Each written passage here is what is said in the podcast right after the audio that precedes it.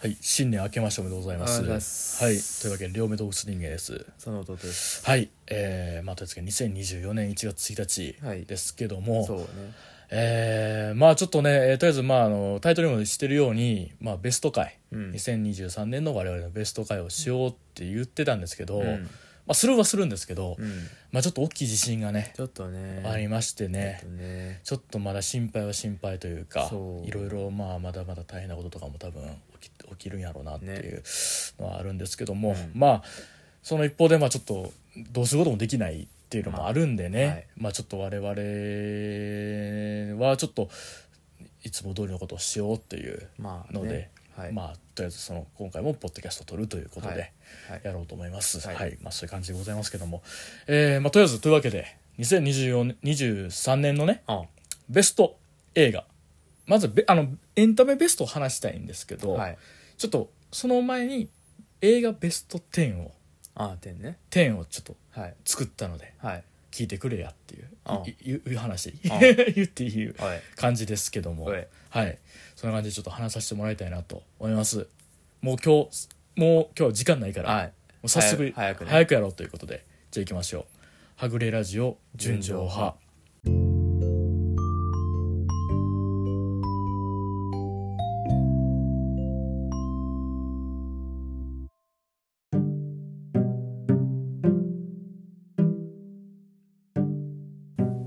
というわけで両目洞窟人間です。その弟です。はいというわけで、えー2023年の我々のベストをね、はい。ベストエンタメとかをね全般的に話せたらなとはい。思うんですけど多分今回ちょっともしかしたら時間がまああのうん。どう考えても長いよな。どう考えても長いと思うんやけども、はいまあちょっとあのまあなんかもう好きな人だけ聞いていただけたら、はい。そういうのそういう人のエンタメ話聞きたいわっていう、まあ飛ばし飛ばし聞いても飛ばし飛ばし聞いていただいても本当自由にっていう感じですけども、えー、っとですねまあとりあえずそんな感じで、まあ、2023年ちょっと私はあの、えー薬がね変わりましてあまあ、病気病名が変わって、うまあちょっとこんなん言うのもあれですけどうつから双極性障害っていうふうに変わりまして、はい。薬変わった結果ちょっと元気になってうん。映画とかよう見に行って、はい。ここ数年でも一番見たんちゃうかなと映画館で、うん。映画見て。うん。というわけでちょっと今年はベスト10喋れると映画。映画ベスト10喋れるというのでちょっとまずじゃあその映画ベスト10から喋らせてもらっていいですか？はい。はい。いいですかね？じゃあちょっとまあね。そうすいませんね私みたいなもんがね。私みたいなもんが映画。アトロクのう良くないとこまで。今完全に歌丸さんのうん。良くないひげまで。すいませんすいません。歌さん歌さんイズムを歌さんイズムやっちゃいました影響受けて影響受けまくってますけど、オリジナルをやりたいね。オリジナルやりたいですね、はじゃあいきますよ、えーベスト10、うん。えーまず第11位あれ？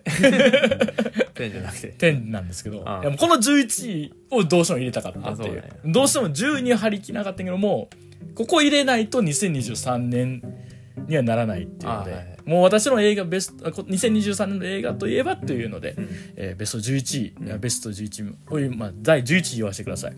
第11位「えー、狼の家」えーとあと同時上映の「骨うん」です、はい。まあ、このラジオでも話させていただきました、うんえーまあ、チリの、えーストップモーションアニメ、うん。まあ、異形の映画と言いましょうか、うん。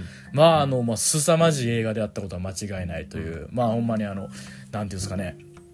まああの、まあ、ザ・スマイルっていうね、あのうん。トム・ヨークがやってるバンドがはい。ありますけど、そこのねミュージックビデオもやってはった監督が作った、えーやつで。まああのまあなんて言いますかまあ、まあこのラジオの話なんですけども、まあ、とにかく気持ち悪い映像が、うん。もう、えー、と70分、まあ、同時上映も含めたらまあ全90分ぐらい続くという、うん。まあ、凄まじい内容で、まあ、同時に、まあえーコロニア・ティグリナっていうその宗教団体のこととかも描いも、まあ、ちょっと背景にもあって、うん。まあ、要するにちょっと洗脳されてた人が、うん。その外の世界にいた瞬間そのなんか精神的にはすごくこう混乱してるっていう状態を映像化するとこうなるっていう映像で、まあ、それがじゃあ見てて気持ちいいものかって言ったら気持ちよくないよね そりゃっていう内容で、まあ、すごく恐ろしい。まあなんかあのまあある種のそのホラー映画としてのある種の表現の、ん。まあちょっとある種のなんかなんか一形態としてはちょっと極地にまでいったような作品やったとは思うので、えーまあなんか2023年どんな年やったかなっていう時に、まあ、この映画があった年っていうのはちょっと忘れたくないなっていうので、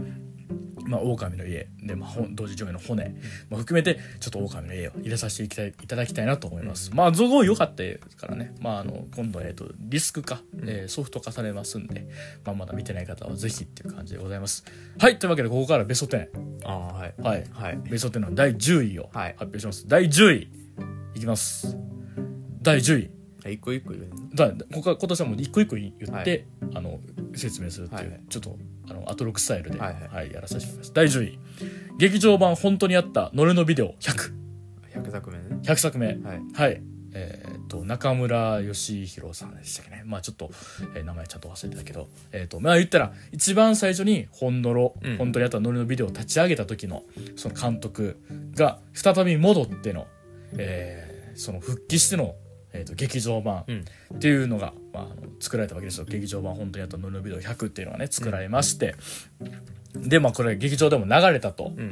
まあ、私ちょっとあの見まして、えー、と誕生日前に誕生日前日に見に行きまして、うん。えーこれが20 32歳最後の映画やと思って見て、うん。まあ、見たらもうまあこれはめちゃめちゃ面白かったね、あのーなんていうかねあのえっ、と俺は今年年間ベストで、えーこの映画が多分選ばれることはあんまないやろうなって思ったんですよ見た時に、うん。けども見た時のなんていうのよ良さがすごくよかあったのよ、うん。なんていうかあのすごくなんか良さっていうなんて言ったらいいの？まあ漠然としたものやけど、すごくこの映画を見てる時のなんかある種多幸感にも近いもんって言ったらいいんやけど、うん。まあ気持ちよさ心地よさみたいなものが、うん。結構今年見た映画ではほんま結構上位に入るぐらい、ん。見ててあ楽しいってのがずっと続く映画やったのね、うん。だからこの映画でもなんか下手したら忘れちゃうなと、うん。それこそあの狼の家とかとかそういうことを入れてしまうとまあ10位とかにはもうポンと弾かれちゃうねんけど、うん。いやいや待ってよと。こういう映画を評価せんで何が映画好きやねんみたいな気持ちがうん。ちょっと私の中でちょっとあって。私という個人が映画に求めて求めてるのは何かって言ったらやっぱこの映画のには詰まってたわけでございます。まあそのまあ言ったらまあホラーというものもそうやし、まあ、そのちょっとのろのえっ、とおぞましい映像っていうのもそうやし、プラスそのまあえーとまあ、一応かっこつけど、えーフェイクまあ、フェイクドキュメンタリー、うん。フェイクドキュメンタリーとしての可能性みたいなもの、まあ、その現実とのリンクとかねも含めて。なんかすごくいいラインやったわけですよ、うん。なんかその見終わった後にちょっと自分もうわこれちょっと持って帰るなっていう含むとこも含めていいラインの映画やったんですよね。まあ何何しろはその中村監督のそのなんかののなんかねこういやいわゆるちょっと及び腰になってるというか、うん。逃げ腰的なその取材姿勢とかもすごく笑えたしまあなんか面白い映画やったんですよね。まあこれを評価せずしてなんか自分はどこに評価軸を置いてるかって時に今年は何があってもこれを10位に入れようとうん。思ってたわけです。というわけで、まあ、ほ劇場版本体とノルドビデオ100は、まあ、僕の中ではあのそのトップ10のちょうど10位やという気持ちやったんで、まあ、10位に入れさせていただきましたっていう感じでございます。はいはい。今これあの、えーっと、配信とかも、うんまああの、レンタルとかやけどあるので、ぜひぜひちょっともしよかったら見てくださいはいっていう感じです。えーで、次、9位。9位、パール。ああはい、パールです。えーパールね、えー一応、えーっと、X っていうのが、えー前作にあって、うんその前日譚として作られたパールっていうやつか。まあ、ただ僕あの、X 見てないんですよ。うん X 見なくて、パールから見たんやけども、え、すごい面白かった。うんもう正直あの、えっ、と、同じ日に、えー君たちはどう生きるかを見たんですよ。はい吹き飛んだぐらい。ポン吹き飛んだぐらい面白かったのは、どっちかというとパールやって。うんもうこれちょっと申し訳ない。宮崎駿に申し訳ないんだけども、まあ、パールがやっぱすごい面白かった。うんで、まあ、なんやろ、その、あのー一応その、なんて言ったらいいのかな、まあ、その、いろいろな、その、面白かったっていう点はあるけども、まあ、あの、ラストの、のやっぱその、なんやろな、ラストシーンやね。なんといってもラストシーンララストエのそのエンドクレジットの破壊力って言ったら、ちょっとこの映画で、えーこ今年やったらこの映画がやっぱトップやったんちゃうかなっていうようなラストしあのエンドクレジットの破壊力でしたね、もうちょっと笑めっちゃ笑っちゃった、めっちゃ笑っちゃったし同時にゾッともするっていう感じっていう。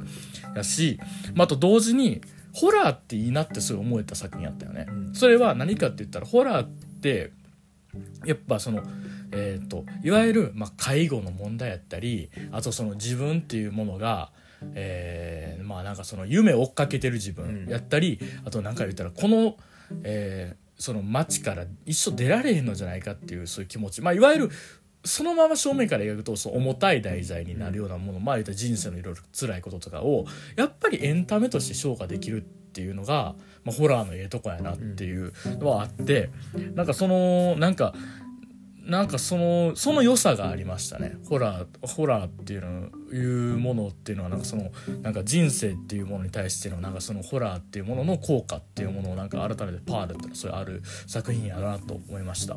で同時にまあなんかいろいろなんかねなんやろこうまああのそのまあ今 X っていう前作まあ見てないんですけど、うん。パールってなって次マキシーンって続いていくんやけどもまあなんかそのまあえなんかそのまあ歌丸さんもねなんかがこの映画し裏映画史作品みたいなことを言っててまあそういう面白さもあるんやろなと思うしまあ同時にやっぱなんか映画っていうものに憧れてる人たちのシリーズなんやろうなと思うしまあなんかなんやろななんかこうすごくいい作品やってまあなんか逆にホラーやからこそ舐められてんねやろなっていうのもちょっとあるからちょっとそういう意味では悔しい映画ではあったから、まあ、ぜひちょっとね、あのー見てほしい。まあホラーといっても怖いというよりかは主人公がいわゆるサイコパス殺人鬼系のやつやから、まあ、グロいシーンは多々あるねんけどいわゆる驚かし系とかではないからぜひパールをちょっと見てほしいなっていう感じでございます。これも配信とか始まってますみたいなんでぜひぜひって感じです。はい。じゃあいきます。で次8位。はい。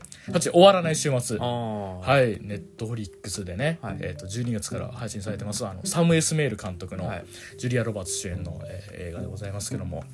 えー、まああのまあなんといっても私はねあのサム・エスメール監督のことが大好きなのではい「えーミスター・ロボット」というドラマシリーズを作ってたサム・エスメール監督がもう大好きなんですよ。はいもうとにかく大好き大好きでもうほんまに「ミスターロボット」という作品っていうのがもうもう本当にすごく面白くてもうなんていうかもうすごく魅力的やったドラマシリーズやったんやけどもそれのほぼ全話監督してたサム・エスメールの新作が見れるという時点でもうこれはもう見なあかんやろと思って見たらまあまあ面白かったわけですよ。まあなんかもうまあなんというかまあこう本当にまあいわゆる週末ホラーもの週末っていうのはその終わる方の末、終わる方の末の週末ホラーもないけども、まあなんか世界の終わりを描いてるだけどもあのどちらかというとアメリカにおける世界の終わりうん。についての話なんですよね。うん。だからそのアメリカにがそのなんかそのいいわゆるアメリカの人が住んでる人たちがもうほんまに多分潜在的に考えてる恐怖みたいなのを具現化したようなうん作品というかまあ同時に普通に日本に来ていてる僕らでも言ったら急にネット使えんくなったら怖いよね携帯使えんくなったら怖いよねっていうそういうなんかあのまあなんかその分かりやすい肌感覚で分かるようなとこもいっぱいあるからだけどまあそういうなんかあのなんか盛り上げ方とかがまあうまくてまあほんまにこれはめちゃめちゃ面白かった。もうなんかあのえーまあちょうど11月にあのフィンチャーのね、うん。新作デビッド・フィンチャーの新作の「ザ・キラー」がネットフリックスで配信してたけども、まあ、それも面白かったけどもあの好き度で言うともう終わらない週末はもうすごい全然上ネットフリックスのえ作品で言うともうこれは好きってなったね。もうめちゃめちゃ面白かった。ほんまあのどのシーン撮ってももうサムエスメールやなっていうぐらいもうまず絵が面白いんですよ絵がパキッとしてもう絵の語りがまず面白いっていう。でその上その音楽の演出やったりまたそのなんかそのなんかいろいろなサスペンスの演出もあんねんけど何よりまあ光ってるのはもうそのポップカルチャーの引用というのね。これはもうあのミスターロボットの時もされてたけどもそのそのポップカルチャー引用がさえにさえまくるのがラストシーンなんですよね、うん。そこのさもうラストの、まあ、あゆある種そのもうまあなんていうのもういわゆるそういうちょっとしたまあおうわーっていうもうこの世界はもう僕たちが知ってる世界じゃないんだっていうタイプのラストの描き方としてはなんやろ。今まで見たことなかったし、すごく皮肉めいててすごくきあ切れ味鮮やかなうん。もうラスト。もうこれがもうぜひ見てほしい。もう終わらない週末。もうこのラストがもうでもうわ最高ってなったっていうって感じですね。やっぱ終わもうなんかねやっぱ今話で聞いたけどやっぱ終わりが決まったらいい映画やね。うん。自分の中では。そういう意味では終わりが決まったらっていうとこがすごくあったのでもうほんまにあの終わらない週末はほんまにもう最高のねもうあの終わりもう本当にあの俺はもうほんまねヒュージあの何その冗談じゃな冗談というか嘘じゃなく両手う上にぶち上げたからね。やったーっていうもうあのあれマシオカマシオカヒーローズのマシオカ古いわ。古いわ。やったーって。やりましたんで、ね。はい。終わらないします。よかったです。うん。はい。で7位。リバー流れないでよ。はい。あはい、ーはい、7位リバー流れないでよ、ははい。いもうね、えー、とヨーロッパ企画の、えーっていう劇団がね、まあ、京都にいますけどもそこが作った映画、えー、と前は、えーと「ゾロステの果て」で僕らっていうのを使って、で自分らで作る映画としては第2弾としての「リバー流れないでよ」はい。まあ、これはあのどういう映画だったら言ったらあの京都のき貴船貴船神社っていうのがね、あったりとかするけどそのちょっと観光地、はい。その旅館を舞台に、えー、と2分間、うん。2分間が延々と繰り返されていくっていう話やったけども、ムループタイムループ。ループものというね。これで2分っていうのが絶妙で、うん。そのなんかそのなんていうんですかね。2分映画始まって、うん。もうほんまに5分ぐらいしたら早々にループ開始するよね、もうそっからだからなんやろ多分40回ぐらいループするんかな、もうなんかあのまあそんだけループしたら飽きるやろって思うねんけど、言ったら言うたらね同じこと繰り返すわけやけど、でその間になんていうのあの多分ループもので起こること全部やってるというか、もう全部やるしとこもあるしあまああの、えー、と一種ホラー的な展開もあるし、サスペンス的な展開もあるあるけども、まあ、何よりラブストーリーとしても進んでいくしっていう、どんどんジャンルが変わっていくって面白さ、うん。で同時にその2分間っていうのを全部ない一発撮り長回し一発撮りで毎回やっててそんななんかあの苦労手間暇かけたことそんな何回もやんのっていう、でメイキング見たら2分超えたら、そのカット捨てるっていう。そういう恐ろしいこともしてるっていう ね何それっていうね、でまああのすごいその2分を延々と繰り返していくっていうのがまあこんな面白いかっていうまあそれはまあまあヨーロッパ曲それはもう面白いよって言うけどやっぱり面白かった、まあ、正直映画として殴られた感覚があったんは「ドロステの果て」で僕ら、ん。言ったら前作の方が僕は殴られたって感覚はししたんやけども今回の方がよりちょっとそのなんかもうより広げなんかレンジは広い感じでした、うんなんかそのより多くの人に刺さるような作りになってるし、よりなんか作りとしてなんかもっと上手くなってる感じがしたからなんかあのより今回の方が好きっていう人はうん。おるやろうし、なんかあのまああとなんかあのなんやろうねそのまたやっぱ気持ちいいラスなんやろ気持ちいいんですよね。なんかその、うん。ちょっとこう切なさも含みつつ、ん。な終わり方とかも含めて、なんかそのなんかその最初思ってたのとは最後見終わるとなんかそんな気持ちになるんやっていうとこも含めてなんか良かった、うん。なんかそのこの2分っていう繰り返しの中でも人のなんか心の成長だったりとかがあるっていうのがなんかやっぱそのアイデア一発で終わらないとことかがなんかやっぱこう言ったらなんかうわヨーロッパ企画やなっていう、なんかすごい巧みやなっていう感じをしましたね。なんかこんなん言ったら最初期のそれこそ映画にもなってる「サマータイムシンブルース」っていう、それこそあの一日を行ったり来たりするっていうアイデアだけで終わってもええのが青春としてものとしてちょっと苦い終わり方をするっていうなんかそのなんか系譜は続いてるというか、そういうところも含めてそう良かったなっていう。なんかほんまにあの今年なんか面白い気の利いたなんか誰にでも勧める映画って何やろって言ったらちょっとこれやったんかなっていう、リバー流れないよいいよっていう本場はなんか日本邦画でまあ低予算やけどなんか誰が見ても面白いって言えるんちゃうかなっていう感じの映画ではあったかなと思いました、うん。でではろ6位。はい。6位はあの「稽古目を澄まして」はい。はいえーっとまあき上映でいうと去年の12月の後半だったんですけども、まあちょっとその間見れなかったりとかして、うん。見たのが3月なんで、うん。ちょっと今年との枠として入れさせてもらいました、えー稽古見をしましてえーっとまああの、えー耳の聞こえないえーの、えーボクサーはい。女性ボクサーの方がいて、その人の、まあ、実話をベースに、まあえーっと作られた映画、うん。まあ、実はベースと言いながらもちょっとだいぶ脚色はしてるらしいんですけども、はい。えーまあ、岸由紀乃が主演で、えーとえー監督が誰やったっけな？ちょっと名前忘れちゃったな。あの三宅翔さんや、うん。三宅翔監督です、えーでまあなんやろ。え、まあ、今年見た映画、うん。まあ、僕まあ言うてそんなめっちゃ多く見たわけちゃうけど映画というものっていうものをなんて言うんだろう。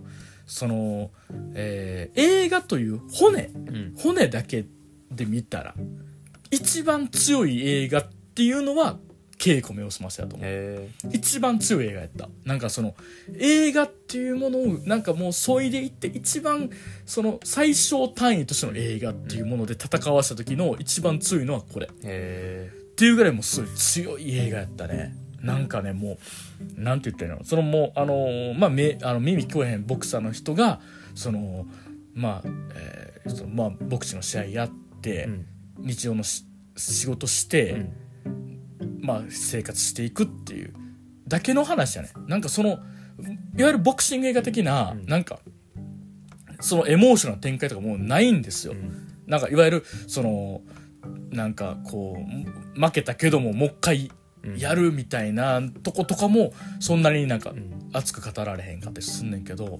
でもなんかんあのーなんて言ったらなこう音楽とかも一切流れへんくて、うん。本当になんかその映像とあと音、まあ、その役者の演技っていうのでどんどん見せていく、なんやろな。それがもう力強いというか、一個一個のなんかその音音だったりまあその役者の所作っていうものがその作り出す世界っていうのがまあ豊かまあ豊かな映画ですわこれは。もうすごくゆもうなんてもうその言うたらもうボクシングで言うともうなんて一個一個のパンチが重たいんだっていう映画で、まあ、すごくなんやろもうなんかね見ててねこうなんかもう本当に淡々としてんねんけど、いやでもそのパンチの重たさはすごいよっていう作品やった、でまああのー今回やとその岸由紀乃も岸由紀乃の演技はすごいのよ、もうなんていうかそんなんかもうほんまにそのボクサーにしか見えへんっていうか、だからあの僕岸由紀乃はあのほんまロフトの広告出てた時からすごい好きやねんけど はい。もうほんまになんかもうなんて可愛い子だっていう感じだと思ったけど全然そのイメージが繋がらへんぐらい、へなんかあのあのあれとか好きやったな「シックスっていう佐久間信之が作ってはいたコント番組、コント番組ね。コント番組であのそのまあ、あんまり弟の前で言いたくないってあんまり清純派 AV 女優っていう役で、出てて、はい。あのすごいそれとかもよく良かったんですけど、今回の岸由紀乃が一番良かったですね。うん。本当に良かった。もうなんかねまあこれももうまたラストの話になっちゃうけどラストとかもすごいいいんですよ、なんていうかねなんかなんかああそういう表情になるよなって思ったしなんかなんかそのななんかそのその内面の複雑さみたいなんとかを、ほんま表表情だけであんまり喋らへんし無口やから喋らへんしっていうのでもう見せていくのすごくよくて、よかったです。あとねまああと何と言ってもこれもうボクシングのジムやってるところの会長の三浦友和。三浦友和の演技が絶品。ええもうほんまに絶品でしたこれは。もうもうね泣いちゃう。うんもうめあの今年見た映画と「パーフェクト・デイズ。うん」でねあの映画もあってあの役所工事が出た映画ですけどそこもちょっとまあ中身ちょっとネタバレになるんですけど役三浦友和が出るシーンがあってんけど、そこも泣けたけども、もう稽古目を澄ましてる三浦友和はもうほんまに泣けちゃう。うん。だからねいいんですよそのなんかその稽古っていうのは。どういう稽古さんどうですかってそのなんかあのスポーツの白の記者から言われた時に「才能ありますか?」って言って「才能はないですね」っていうねうん「才能ないですね」って言ったら残酷な言葉やんか、でも優しいのよそれが。うん。すごく優しいのよね。そのなんかその優しく言えるってそのニュアンスが絶妙なのよ、三浦友和さん。すごい良くてね。まあなんかその終盤とかも本当になんか映像としてはすごくこうなんていうの暗いとこから赤ちょっと光に向かってこう三浦友和が車椅子を押し押していくっていうシーンやねんけどその良さったらねなんやろね。なんか本当にか平易な文章で書かれてるねんけど胸を打つみたいな小説を読んだような、そんな良さがありました。稽古目を澄まして、これねなんかもうえネットリネット口は、えっとアマプラで見れるのかな？ぜひ見てほしいですね。ちょっと音がいい映画やから、まあ、みもし見る際はヘッドホンとかイヤホンとかで見ていただけたらっていうはい。感じです。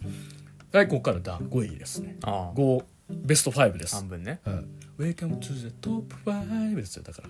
あはい。トップ5ですよここから。ああ。ねえトップ5ですけど、あはいよ言ってね 言った方がいいですか、うん押すみ押すんやろ今日。あおすがそうやなそうやな今日押すん。やはいわかりました。言います。じゃああのここから5位。5位ね。5位から発表します。第5位。はい。ゴジラマイナスワン。あはい。あはい。はい。もう皆さん賛否両論でおなじみの。あれやろ、うん。あのーうん北米公開してからちょっと酸が増えてんの 噂の。手の手の裏が手の裏が狂って回って狂って回った。あとあのえっ、とあのベースボールベアのこいっちゃんが、あのめちゃめちゃめちゃめちゃひあの火やった、はい。めちゃめちゃ否定してたはい感じのゴジラマイナスワンですけど、えー私もこれはゴジラマイナスワンはえっ、とはい反対意見うん。の人の意見とかも聞いて納得しつつ、はい。見た時にもやっとしたところもありつつ第5位です。そうなんや。はい第5位です。あのーというのもあんまりね今年ね映画見た後にその映画のことを考えてるっていうのって結構なかったのよ。はい。結構見終わったらもうなんか楽しかったなーでうんうん。終わんねんけどあのゴジラマイナスワンは結構なんか気ぃ付いたらそのこと考えてるとか、うんうん。関連インタビューとかその後見ちゃうとか、なんかそういうことでやっぱしずっとしちゃってて。なんか逆に火立てば立つほどあれゴジラマイナスワン好きなんやってのに、なんか逆に気がつくみたいな感じの映画でした。まああのなんやろななんか好きですよ。だいぶゴジラマイナスワン好きで、まああのまあ僕あのまあ生まれは90年とかやからあの平成ゴジラとかはちょっとかぶってるぐらいで、はいはい一応なんかそれこそ子供の時とか見たりとかしてたけども、あんなんかあのやっぱその夢中になったのはどっちかっていうとガメラの方やったっていうのはねあはいはい。まあこのラジオでも言いましたけど。でどっちかっていうと好きなゴジラはあのエメリヒ版ゴジラやったんですね、はい。旧珍しい人ね。90 あれを映画館で見てもううわーってすごい衝撃受けて、98年にあれを見て。はい。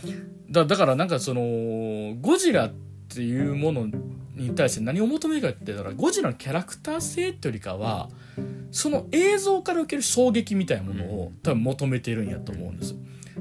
だからなんかそういう意味ではだからガメラとかも好きになったっていうのは、うん。多分映像的な衝撃的な方向やったり、またそのなんかリアリティラインのあるなんかある程度あるところでゴジラ出てきたらあゴジラじゃないその怪獣が出てきたらっていうやつをやってたからっていう、まあ前も言った通りだから一応ハリウッドゴジラで言うとあのいわゆるえっ、とあの人やあのーあれね、うん。あのギャレスエド。ギャレス・エドバーズ・ゴジラは結構好きっていうのは言ってたっていうことですけども、そういう意味で言うと、まあ、ゴジラマイナスワンはもうあのーそのなんていうかすごく、まあ、戦後すぐのところに出てくるっていう、その映像のクオリティという面では、まああのあんだけ良かった「シン・ゴジラ」のさらにまた上を行ってうん。その日本という国にゴジラが出てくるっていうのを、もうフォトリアルなうん。映像でやるっていうのはもうついに日本でこの映像が見れんねやっていういう興奮があってまあやっぱゴジラできた時はもうハフハフハフハフしたからね恐怖で。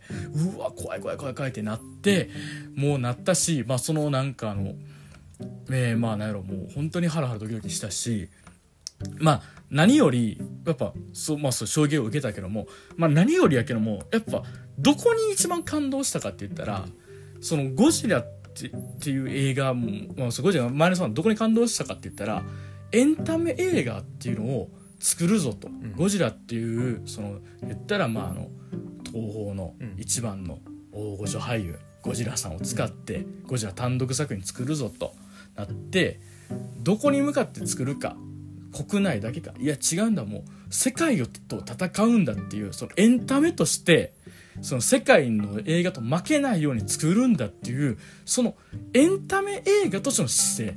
うん。もちろんうまくいってるとこもあれば失敗してるとこもあるけどもその姿勢にグッときちゃったっていうのはある。もちろんラストの展開あなたは不満でしょ。ただ俺はもうなんかなやっぱ俺は良かったなとは思う。あそのなんかあのなんかそのうまくいってるとこいってないとこ全部含めた上でゴジラマイナスワンは俺は良かったと思ってる、でなんかやっぱこのごなんかやっぱりそのなんか特別なキャラクターなんやなと思ったしね、うん。ゴジラマイナスワン見てゴジラってやっぱ特別なキャラクターなんやなと思ったし。ねまあすごい良かったです、えーでまああと、まあ、付け加えるなら一応僕映画では「シン・ゴジラ」が好きです、うん。ゴジラマイナスさんとかシン・ゴジラシン・ゴジラが好きなんやけども、なんだろうやっぱりなんかあのゴジラってなんかそのガメラハヤ言った時はやっぱゴジラのこと好きなんやなっていう気持ちもなったし、まあ何より新年ねもう 12, 日12日からですけどもゴジラマイナスワンマイナスカラーっていう白黒版がね公開されますけどそれは本当楽しみで、もうなんかどうなるんやろって。もうほんま見た映画やけど、ん。色消えるだけでどんな感じになるんやろって言って楽しみにしてるぐらいでは好きです、はい。というわけでまあゴジ第5位はゴジラマイナスワンでした、はい。で第4位。第4位ですね、えー戦慄回帰ワールド怖すぎ。ああはい戦慄回帰ワールド怖すぎですございますけども、まあ、はい。このラジオでも長いこと話させてもらいましたけども、はい。怖すぎね。えーっとまあ怖すぎの話をする前になんですけどもえーっと今年ファンムービーっていうので言うとあれもあったんですよね。えーっとグリッドマンユニバースってのがあって、はいはい。グリッドマンユニバースがすごくあのファンムービーとしてうん。多分最上級の点数を叩き出してるような映画やったんですよ。でそれ面白かったんだけども、そういう意味では怖すぎはグリッドマンユニバースに負けてないですよっていうはい。気持ちに俺はなんかななってる。あのグリッドマンユニバースが今結構あのランキングとか入ってるんですよ。人のランキングでグリッドマンユニバース1位とかね、結構2位3位入ってる中いやいやって怖すぎは負けてませんよっていう。あれやね。ってちょっと痛いおじさんになりそうだけど、はい。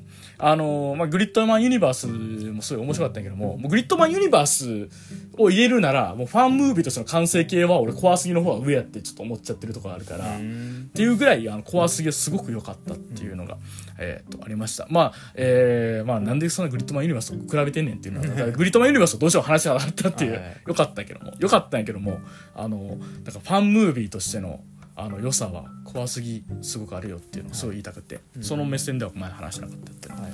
でえーっとまああの何が良かったか良かったかって怖すぎのそのファンムービーとしての良さっていうのは何が良かったかっていうのはそのキャラクターが戻ってきたことっていうよりかはもちろんキャラクターとしてのそのまた工藤とか市川とか田代に会えるっていう喜びはあるけども、どっちかというと怖すぎっていう作品が持ってたその熱量、ん。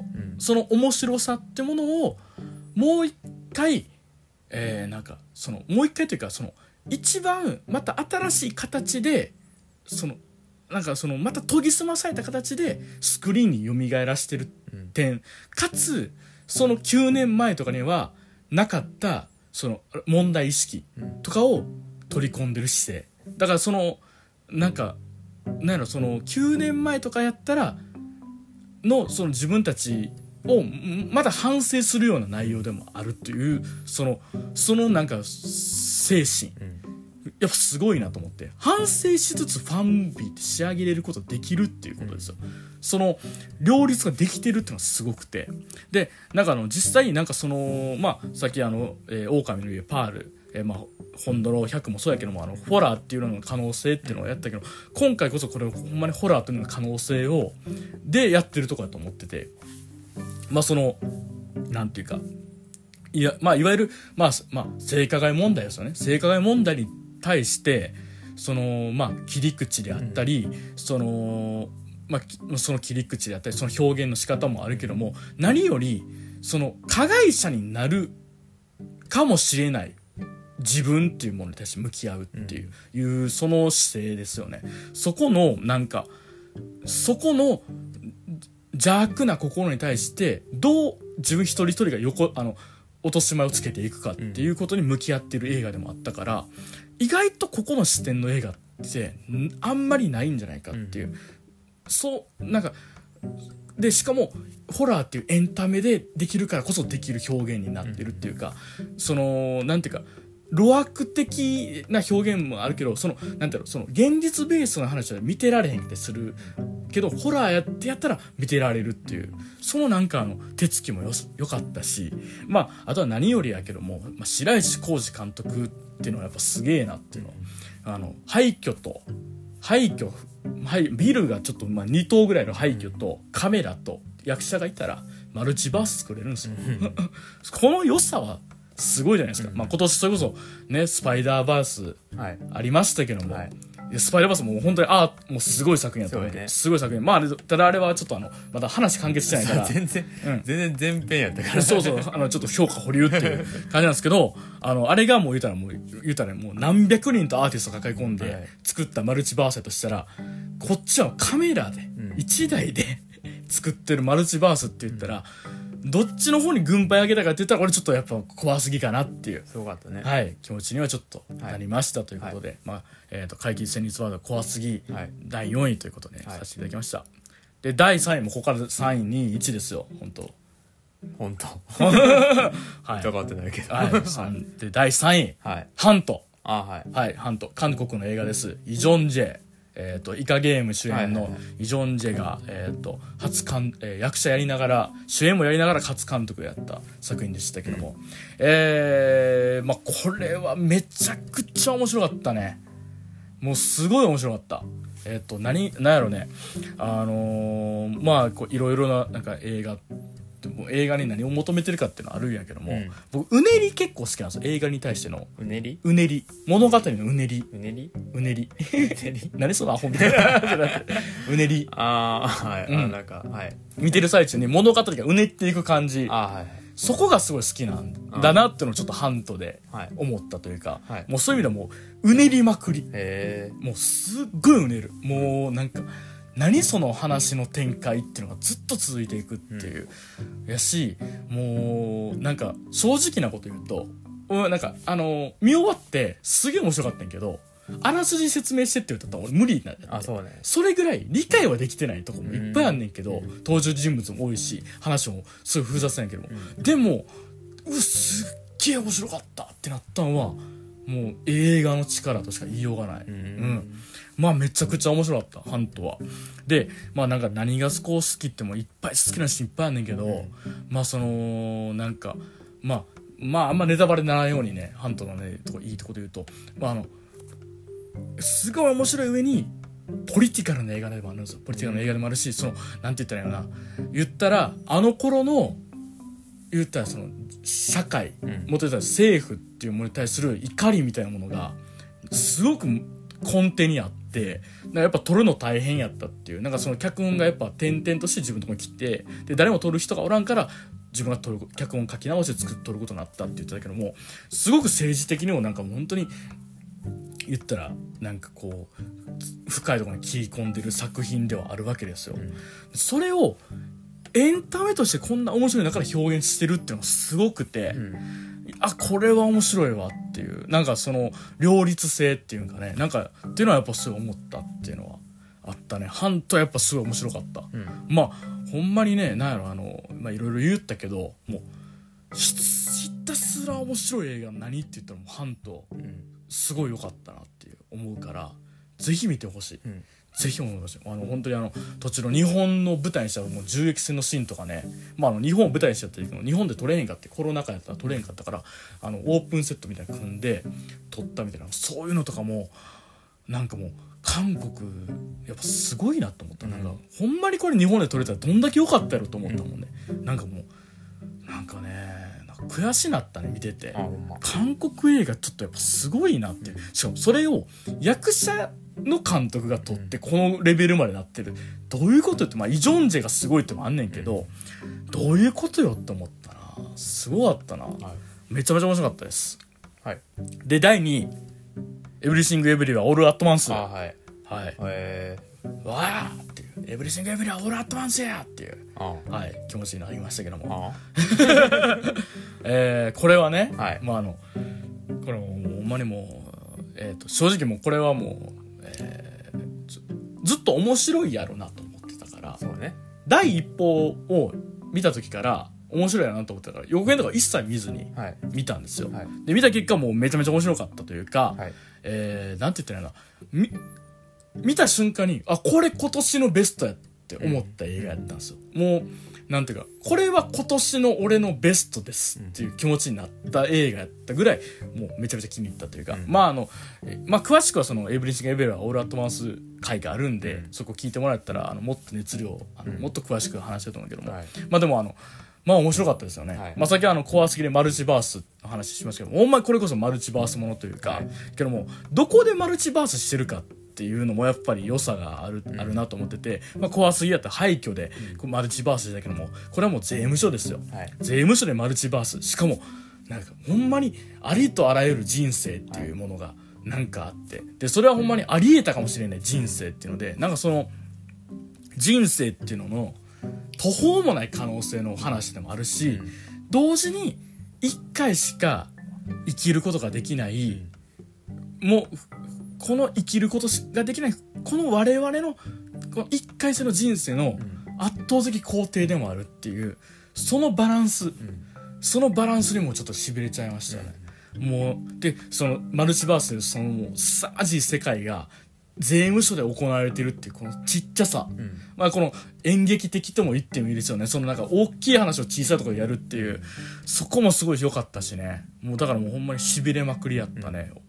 まああとほんまにもうすごい好きなとこいっぱいあるねんけども、まあこれはまたエブリシングエイブラオールアットマンス回をぜひ聞いていただけたらと思います。まあこれ今ネットリスで配信してますんで、まあなんせ面白い映画、ね。なんせ面白い映画やし、まあ情報量も多い映画やから、まあ見るの大変やけども、ぜひもう本当にもう見たことない映画ではあると思います。ちょっとなんか、なんか年末に向けて評価逆に下がってる気がする。ああねなんか、まあ、うん。3月やもんねそう、3月やから、ちょっと、なんかそんな大したことなかったみたいな空気になるけど、いやいや、エブエブすごかったよって思っていうのはちょっと改めて言いたい。ねでも、いうのを含めて2位にうんさせていただきました。はいで、じゃあついに1位です。2023年の映画、両目動物人間の1位は、これだっての。言っていい？はい言ってあ、よ はい。1位は、アフターさん。ああはいアフターさんでございます。はい。えー、もう、これはもう、アフターさん1位やし、完璧な1位。へえもうこれ面白さとかで言ったらさっきのエブエブ、ハント怖すぎ。もうのがもう上って言い方してる。うん。上です。うん。でももうなんて言ったらいいの？もう今年一番立てなくなった映画はもうこれ。あアフターさんですもうまあもうなんて言ったんやろうね。もうすすさまじいというかすさまじいというか静かな映画なんですよ、うん。本当になんかあの感想とかで結構多いのは分からなかったっていう人がうん。いっぱいいるぐらい、うん分からないっていう人は多分わ分からないうんままな映画。で分かっちゃう人はもう分かっちゃうっていううん。ぐらいニュアンスな映画でもあるんですよね。で僕はあのこれをアフターさんまあどういう映画かっていうのは自分なりの解釈で言うとこれはうつについての映画っうん。ていうふうに思って。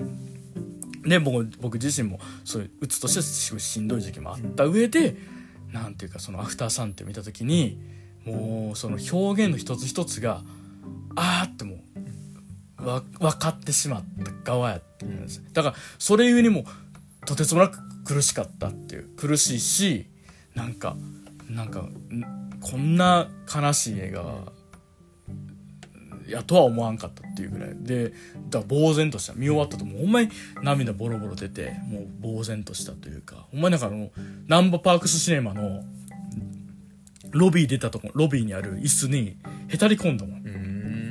もう動けなくなってうわってなって動けへんってなってなったね。であのまああのまあアフターシックスジャンクション2とかでも言われてたけども、えー、とラストにね流れるねまああのそのえっ、と「アンダープレッシャー」っていうデビッド・ボイドクイーンの曲がはい。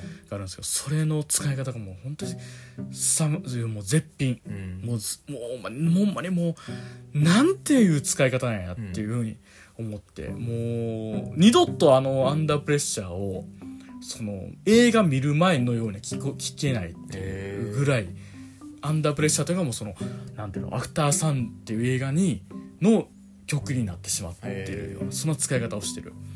で、まあ、あともう一個言いたいのはもうエンドこれもラストの切れ味ですね、もうなんていうかねもう本当にそのまあその、えー、と構造として昔の映像を見昔の家族旅行の映像を見ている今の私うんっていうのからそのがテレビに向かって見てる。で遠くから自自分が今育ててる赤ん坊の声が聞こえてくる。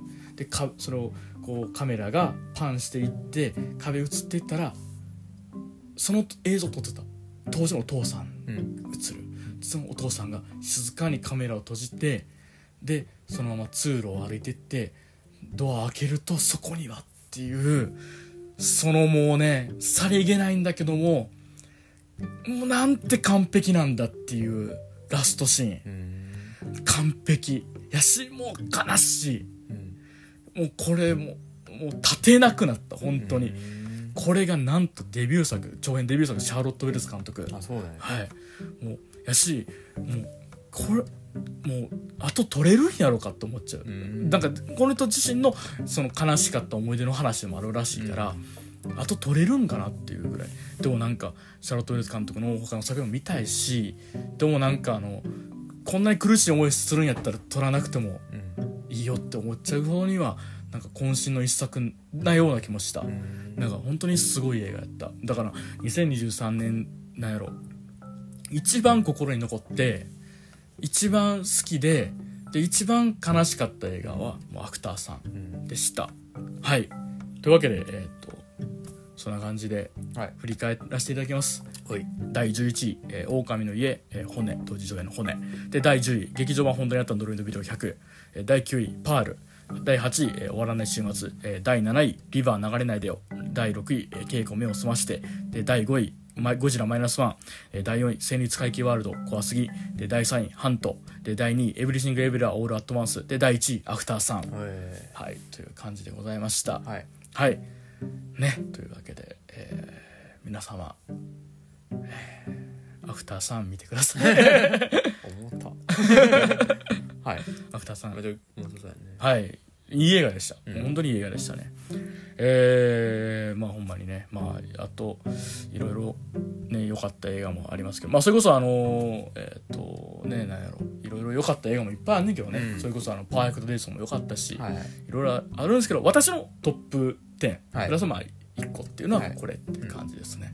はい、なんかそうやね。あのあと最近あの「Talk to Me」っていうホラー映画とかを見て、うん。それもすごい面白かったんやけども。なんかもうベストっていうとこうなっちゃうって感じですね。だからベストはこれって感じ、うん。あの、はい。面白い映画いっぱいある、はい。ベストはこれって感じでございます。はい。って感じでございますかね、はい。い、やーいやーまあそんな感じで。まあ次弟はい。ですか、まあじゃあちょっと余ってるし余ってるっていうかまあ、うん。これのねうん。取れる余白が1回60分で切れるから、うんちゃうこと言っといたら。ああそうね。言えるなんか言っときたいこととか。15分ぐらいで15分ぐらい収まること。ああそうね。15分ぐらいで収まることか。あじゃあエンタメ？はい。エンタメ振り返りちょっと軽くだけしていいですか、はい。プラスじゃあじゃああのエンタメベスト。はいもうちょっと言っときます。えっ、と良かったゲームはい。から言います。えっ、とゼルダでゼルダのデイズティアーズ・オブ・ザ・キングダムはいはい。はいであとゲーム、えー、とふりかけスペーシー。ああはいはい、で、えーと「ファミレスを享受せよ」はいはいはい。です。で良かったドラマ、はい。ドラマ全然ちょっと今年見れなかったんで、えー、と一流シェフのファミリーレストラン。はいはい。はい、これ今シーズン2見てますけどシーズン2途中でも、えーシーズン2も多分最高なんだろうなっていうことで、はい。まあ、シーズン1の評価が俺の中でバックバック高いっていうのがあって。です。で今年ベストラジオ、はい。えー明治プレゼンツアルコピース DC ガレージ超直火ローストスペシャル。はいはいはい。はい、これアルカンドピースの、えー、と DC ガレージの3時間回ですかね、えー生放送回です、ははい。いで良かった舞台、はい。えー、とライブステージ「ボッチ・ザ・ロック」はいはいはい。はい、これあの2.5次元舞台の、えーボッチ・ザ・ロックのはい。やつです。で全部あっさりしてんの？あちょっとあのもうちょいやあとあとでもうあの後でやんの？掘り下げるとこ、はい掘り下げるとこはちょっとやろうかなって。で良かったテレビ、はい。えーベストね。ベスト、え2つあります。えっ、と水曜日のダウンタウンの名探偵津田シリーズ、はいはい1個目と2個目両方とも良かったっていうので、で、えー、ともう1個が、えー、と有吉弘行の「脱法 TV」はいはい。はい。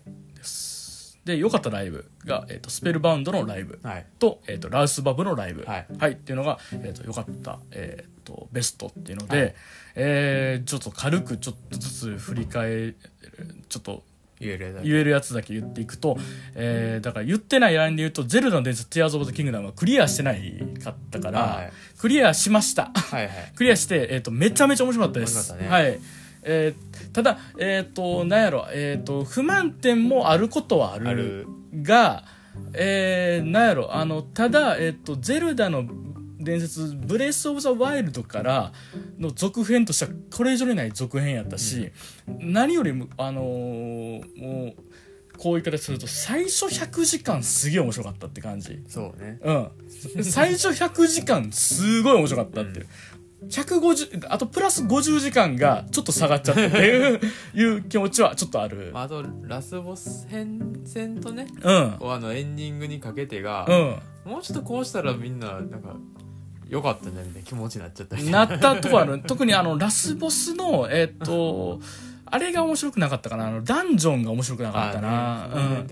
ちょっとやっぱゼブレス・オブ・ザ・ワイルドのあのーえーだからあのハイラル城をはい。ついに本丸攻めてる時の高揚感みたいなものがやっぱすごく良かった分ちょっと今回はちょっとなんかそこにはなかったなっていう、なんかまあ構造上難しかったっていうのはあると思うけど、ただあのラストのバトルの演出は最高でした、であとエンディングは僕あれでいいと思ってます。あはい。なんかそれは良かったなと思います、はで、ふりかけスペーシー、えーこれはもう最高のゲームなんで、えー皆さん、えっ、と、スチームで1500円でできるんで、はい。やってくださいっていうのはずっと言い続けてるけども、どうせやらないんだろう。スイッチで。スイッチで出るかも。出るかも。あと、えっ、と、新作の OVA、えっ、と、出るかもうん、OVA っていうかゲームやねんけど新作あの続編が、えー、ふりかけスペーシャルの続編出るかもです、はい。出るあ出る出る出ます。で発表が。発表ってありました、えーこれはもうすごい面白かったです、まあ、ただあのハードル高い PC ゲームやからハードル高いんですけど、はい。面白い面白かったです。でファミレス教授っすよ、はい。えーこれもほんまにあのもうみんなのゲームみたいになってますんで。話題になってる。話題になってるから、まあ、これは本当面白かった。で逆にあのスイッチ版ちょっとまだできてなくて、うんちょっとフリーゲーム版でしの評価だけやけどこれはでもすごい面白かったから、ぜひぜひって感じで。なんか、うん、これはもうほんま雰囲気は最高やったね。で、まあ、一流シェフのファミリーレストランはもうあのまたあの今シーズン2見てるから見終わった時にまたはい。話します、もうこれはもう最高のドラマです、はい。最高のドラマです、はい、で何より話したのはこれです。あの明治プレゼンツアルコピース DC ガレージ超直火ローストスペシャル。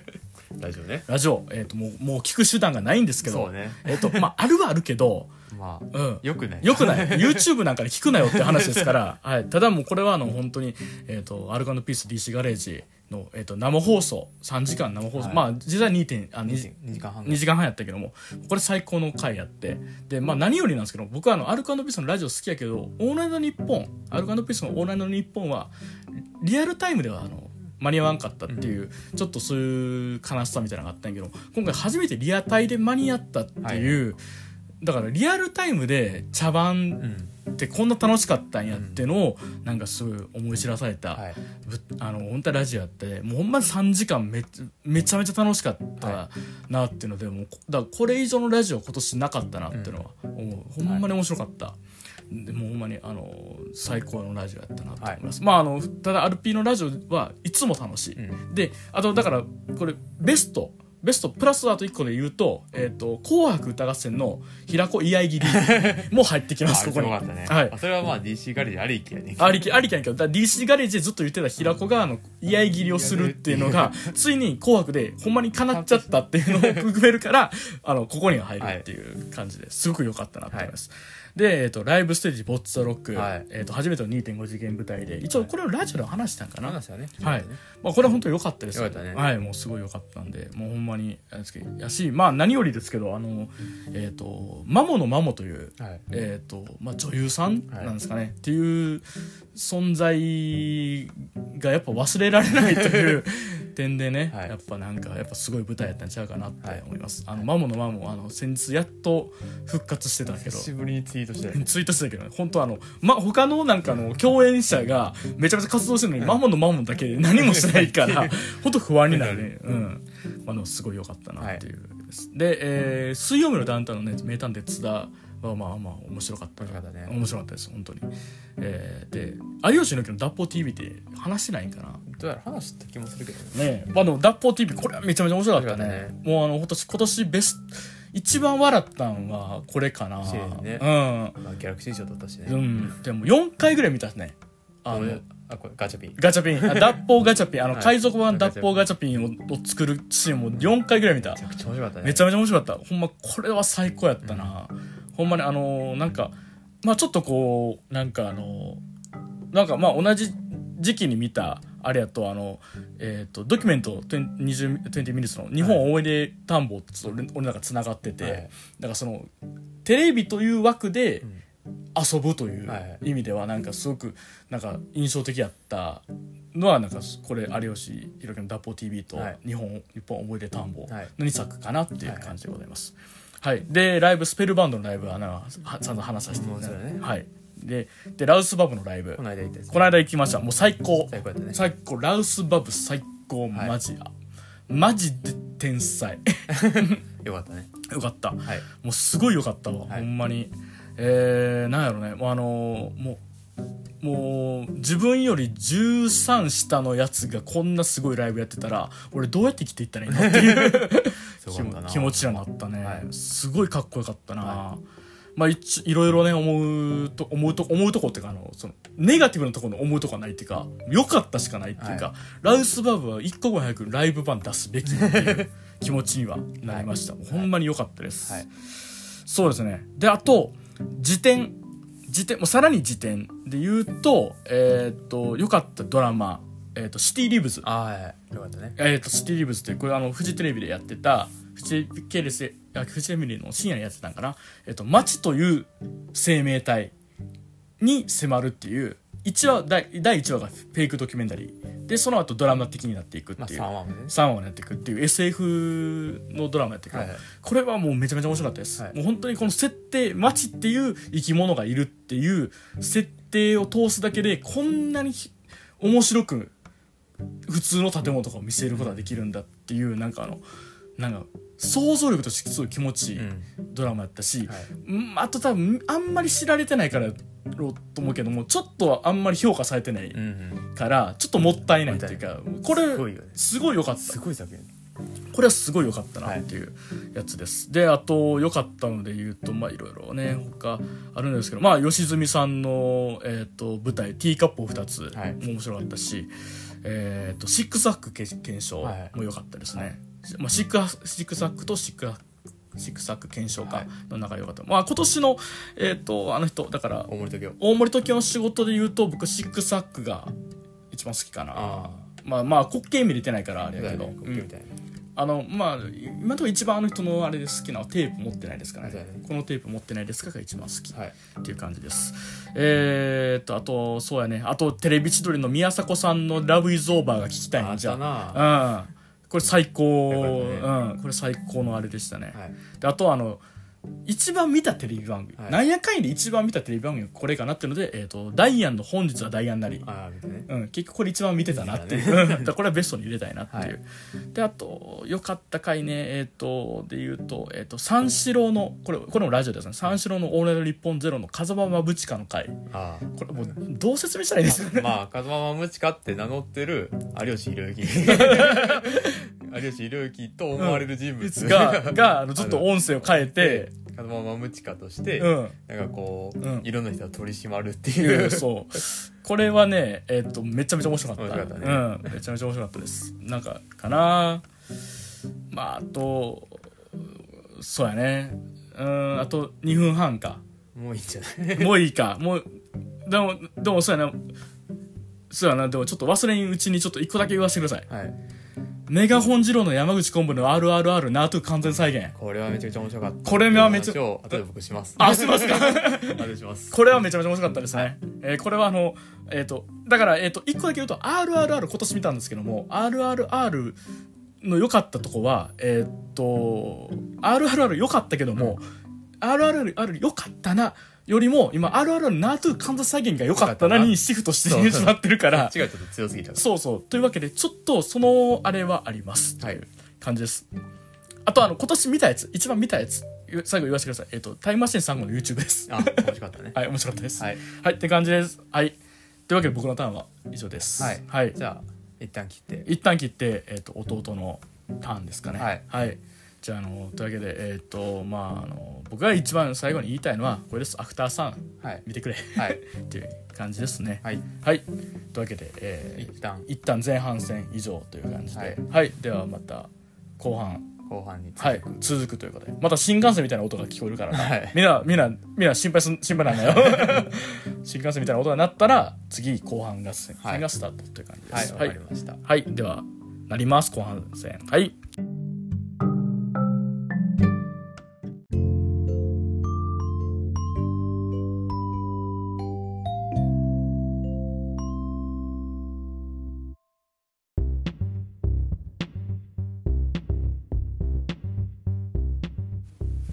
はいというわけで、はい。えーっと前半戦終わったわけですけど、はい。皆さんついてこれてますか？この情報量の多さに。うんちょっと最後すごかったね15分ね。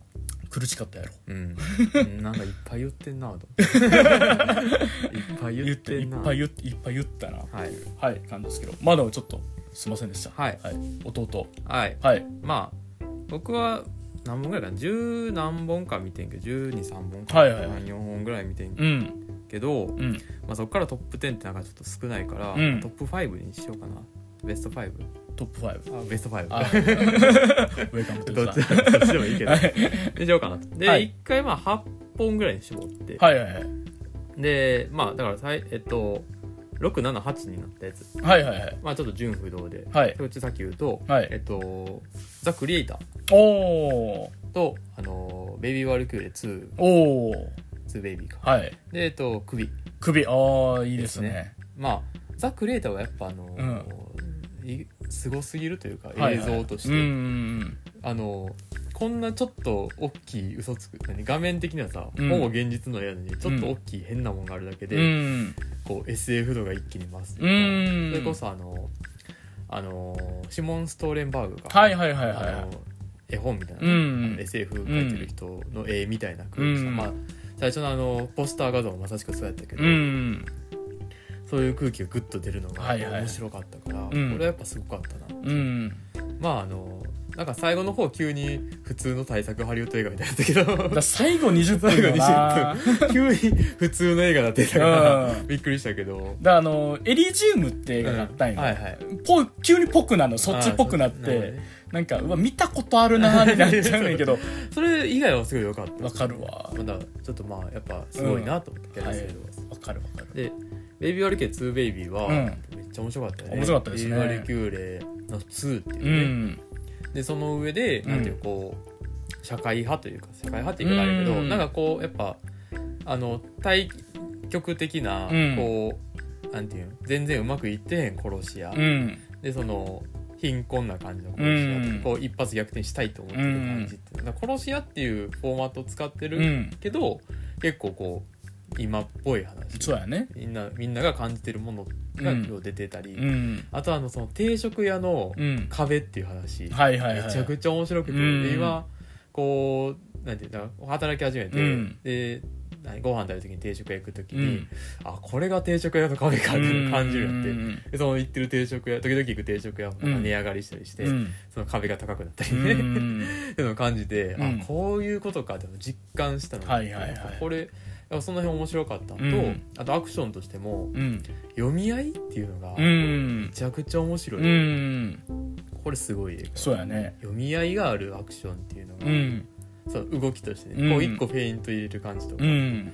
そうクッと一瞬止まる感じとかがすごい面白いから、見てほしいなっていう。なんかこうちょっとあれ言うとあのやっぱ1のラストよりもやっぱ進化してたね。してたよねラストバトルがねすごいよかった。すごい良かったよねそこは。だから3どうなるかなってもう撮影終わったって終わったっていうからね。楽しみやなっうて感じんです、で首。首。首はまあすごいから。なあ。なあ。あんたこそ渡鳥なのに。なあ。たけしってすごいな。なあ。絵力もうん面白かったし、っていう感じ。はいはいはい。でここからベスト5ベスト5で5位5位。ジョン・ウィック4おおまあジョン・ウィック4だジョン・ウィック4とベイビー・ワルキューレ2どっちアクション映画としてう、ん。上って言ったらあれやけど、うん。ベスト5入れようかなちょっと迷ってんけど、うんジョン・ウィック4の、うん。なんていうのかな。この絵力のこの凄さっていうか、うん。まあ、僕好み僕が好きってだけうで、そのん派手な色使いで、うん。そのコントラスト効いた感じの色使いで、でなんていうのスーツ着てて、うん。めっちゃスタイリッシュだけど、変ってういう、ん。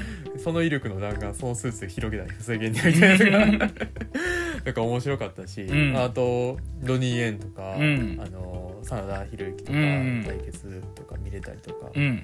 こうやっぱすっごい面白い絵いっぱいあったりして、うんであと階段落ちとかね、はいはいはい。こうすごいなんか映像まあお金かかってるからその比べるのあれベイビー・ワルキューレと比べるのあれやけど、なんかすごいなっていうそのはいはいはい。体の張り方、うんほんまにこんなことやってて大丈夫やったんやかっていう、うん。その不安になるぐらいの、うん。凄さ、うん。その車動き回ってる中とか、うん。あのすっごい威力の銃とか、うん。めちゃくちゃ面白かったし、うん。すごいなんかあこれもっと見たかったなとか、ん。それこそあのドニー・イエンと真田広之で対決シーンとかちょっとあんねんけど、うん。ここもっと見たかったなとか、うん。例えば真田広之もっとアクション見たかったな、うんドニー・イエンのアクションもっと見たかったなとかあったから、うん。すっごいももっと見たいなっていうのがあった、うん。であとドニー・イエンがあの盲目のうん。殺し屋やねんけど、うん。そのなんていうのすごい見えてますじゃない実は。あこのドニー盲目でそうなんで、うん。音でな耳がすごいいいとかじゃなくて、ちゃんと見えてへん描写がいっぱい入んねや、あうん。でも創意工夫でうん。確実にうん。見えてるよりも強いみたいな、すごいな。すごい一個面白いそんなうん。創意工夫があって、うん。これめっちゃ面白かったからへー。ちょっと見てほしいそこは。っていうのがあってやっぱうん。りちょっとジョン・ウィック4、うん。まあちょっとワンツースリー見なあかんからあれけど、んでもやっぱ4で一回こう完結というかうん。一、回こう大きい区切りついたから、うん。よかったなと。面白かったなっていう感じですね、はいで4でえっ、と第4位。第4位「リバー流れない」おおいやー面白かったね。面白かったね。まあなんやろね、うん。なんかこう途中途中というかさ、うん。なんかまあそんな予算いっぱいあるわけじゃないのうん。もあるけどさ、こうでまあワンカットってのもあるしさ、うん。こう必ずその最初の地点にうん。戻るうん。スタートが、うん。戻るってのもあってこう世界を的にはこじんまりしてるし、うんでそのどのくらいの規模でこのものが起こってるかがこう薄ぼんやりしてるというか、うん。まあ基本的にはその建物一つでう話するし、ん。こじんまりしてるし、うん。まあ絵面も言うたらちょっと地味めというか、うん。やねんけどやっぱそのアイディアがめちゃくちゃ面白いし、うんで絵面がやっぱなんていうの地味になるのをうん。分かってるからか、うん。分かってると思うねんけど、うん。その時間がずっとおおかしくなりすぎて、うん。こう季節もだんだんおかしくなってくるとか、うん。そういう一瞬でこう見た目がパッて変わって、うん。こう全然違う感じ出るとか、うん。でこうメリハリ効いてくるとか、うん。でストーリーどんどんいろんな方向に進んでって、うん。で最初はこう何めちゃくちゃコメディな感じでうん。描いてるけど急にこうパッとうん。重い空気になってうくるん。ででもそれでまた2分進んでいくとか、うんでこう本当にこうとんでもない2分が起こってるんだ、うん。こう2分繰り返すっていうことがただ単に、わあどうしようみたいなそのなんていうの、なんかこうドタバタじゃなくて、うん。本当にまずいことが起こってるんじゃないかっていう空気になっていくとこうろ、ん。面白かったし。でなんていうのかな。そので最後のその解なんていうこの問題の原因とか、うん。その解決っていうのが、うん。ちゃんとこうなんていうのかな SF になっていく、うん。その2分本当にただ無駄にみんなが2分過ごしてるんじゃないんだよっていうか、うん。ちゃんとこう SF としてのうん。とこに話持っていくところとかもうん。面白かったし、うん。でその解決っていうのにうん。こう今まで過ごしていた2分が全部こうつながっていく感じとかがうん。めちゃくちゃ面白かった、うん。これはすごいようできた作品やなっていうので4位でもっとヨーロッパ客映画作ってほしいなああそうね。確かに。でこう京都中を舞台にしてほしい、うん。こうなんていうのほんまに映画の聖地みたいなうん。空気になってほしいというあか、あそうね。思ったな。ヨーロッパ客ってやっぱすごいなと思った。うん上田誠ってやっぱすごいなっうていうのがん思ったね。いやー。っていう。あのあれやっぱちょごめんななんかいいよいいよ。あのララストにさあれをちゃんと物で見せたんはあれすごいよな。偉いよな。あれすごい。あれめっちゃ偉いな。あと久保しおり友情出演って、うん。あの乃木坂のうん。友情出演って、うん。あそんな使い方すんねや。みた いなね。そこすすごい。面白かった面白かったね。そんなチラッと出てるだけじゃない みたういな出てると面白かった。面白かったです、うん。なんかあのやっぱ久保史緒里と、うん。あのもので、うん。一気にちょっとその SF になるっていう。しかも藤子 F 不二雄的な SF になるっていうのが良かった面ですかね。ね。はい。でが4位。うん。で3位。うん「エブリシング・エブリウェア・オー。ル・アット・ワンス」おお面白かったようんね、面白かったよね。あすごいよな、うん。なんかいやまあまあ途中途中、ん。予告編でも出てるからいいうんと思うねんだけど、うん。意志なるシーンとかね。あああれねすごすぎるよね。すごすぎる。あれはすごすぎる。とか。なんかほんまに見ててうん。なんていうのかなどこ見ても面白いし、うんどこ見てもすごいし、うん。でなんていうのこう映像の画角とかも変わるとか、うん。なんかそういういろんな見せ方してるの。なんていうの全然そんなか分からんけど、うん。面白かったし、うん。であと話としてそうこのでいろんな世界があったけど、うん。なんかほほとんどのことで失敗してるのが主人公っていうのが、でそのしいろいろ失敗してる主人公やからっていうところに持っていくのもうん。面白かった、うん。その他の世界でできんかったことがここではできてるんだって。うんでそれでそれがこう他の世界でもできるんだってこと。どの世界行っても自分はできるんだってところになっていくってういうのがん面白かったし、うん。こうなんていうのかな、まあ、さっきの「リバー流れない」でもそうやけど、うん。SF やけどやっぱ最終的にはその人間の話になっていくとことかは面白かったなっていう、うん。そういう装置だけで終わらずに、うん。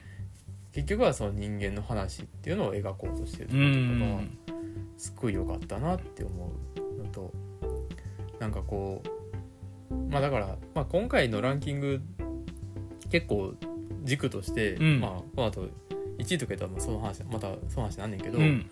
あのまあこういう外見派手やけど、うん。中身こういう一本筋通ったとこあるよねってとこがやっぱ好きやったなっていう、うん。そういうだリバー流れないでととうん。かね、そういうすごい発明的なこととかうん。派手なことをしてるけど、うん。軸としてはこういう人間の話してるところがうんすごい面白かったな、うんすごいそこが好きやったなっていうので3位ですね。なるほど。お前その通りの作品やもんね、うん。いい話だったね。いい話だったね、うん。ほんまになんかどのシーンとってもまたみみたいになってくる面白かったし、うん。まあ、すごいバカバカしいシーンとかあるし、うん。あの設定としてさ、うん。あの遠い世界遠い世界であればあるほど、うん。変なことしなあかんってういう、ん。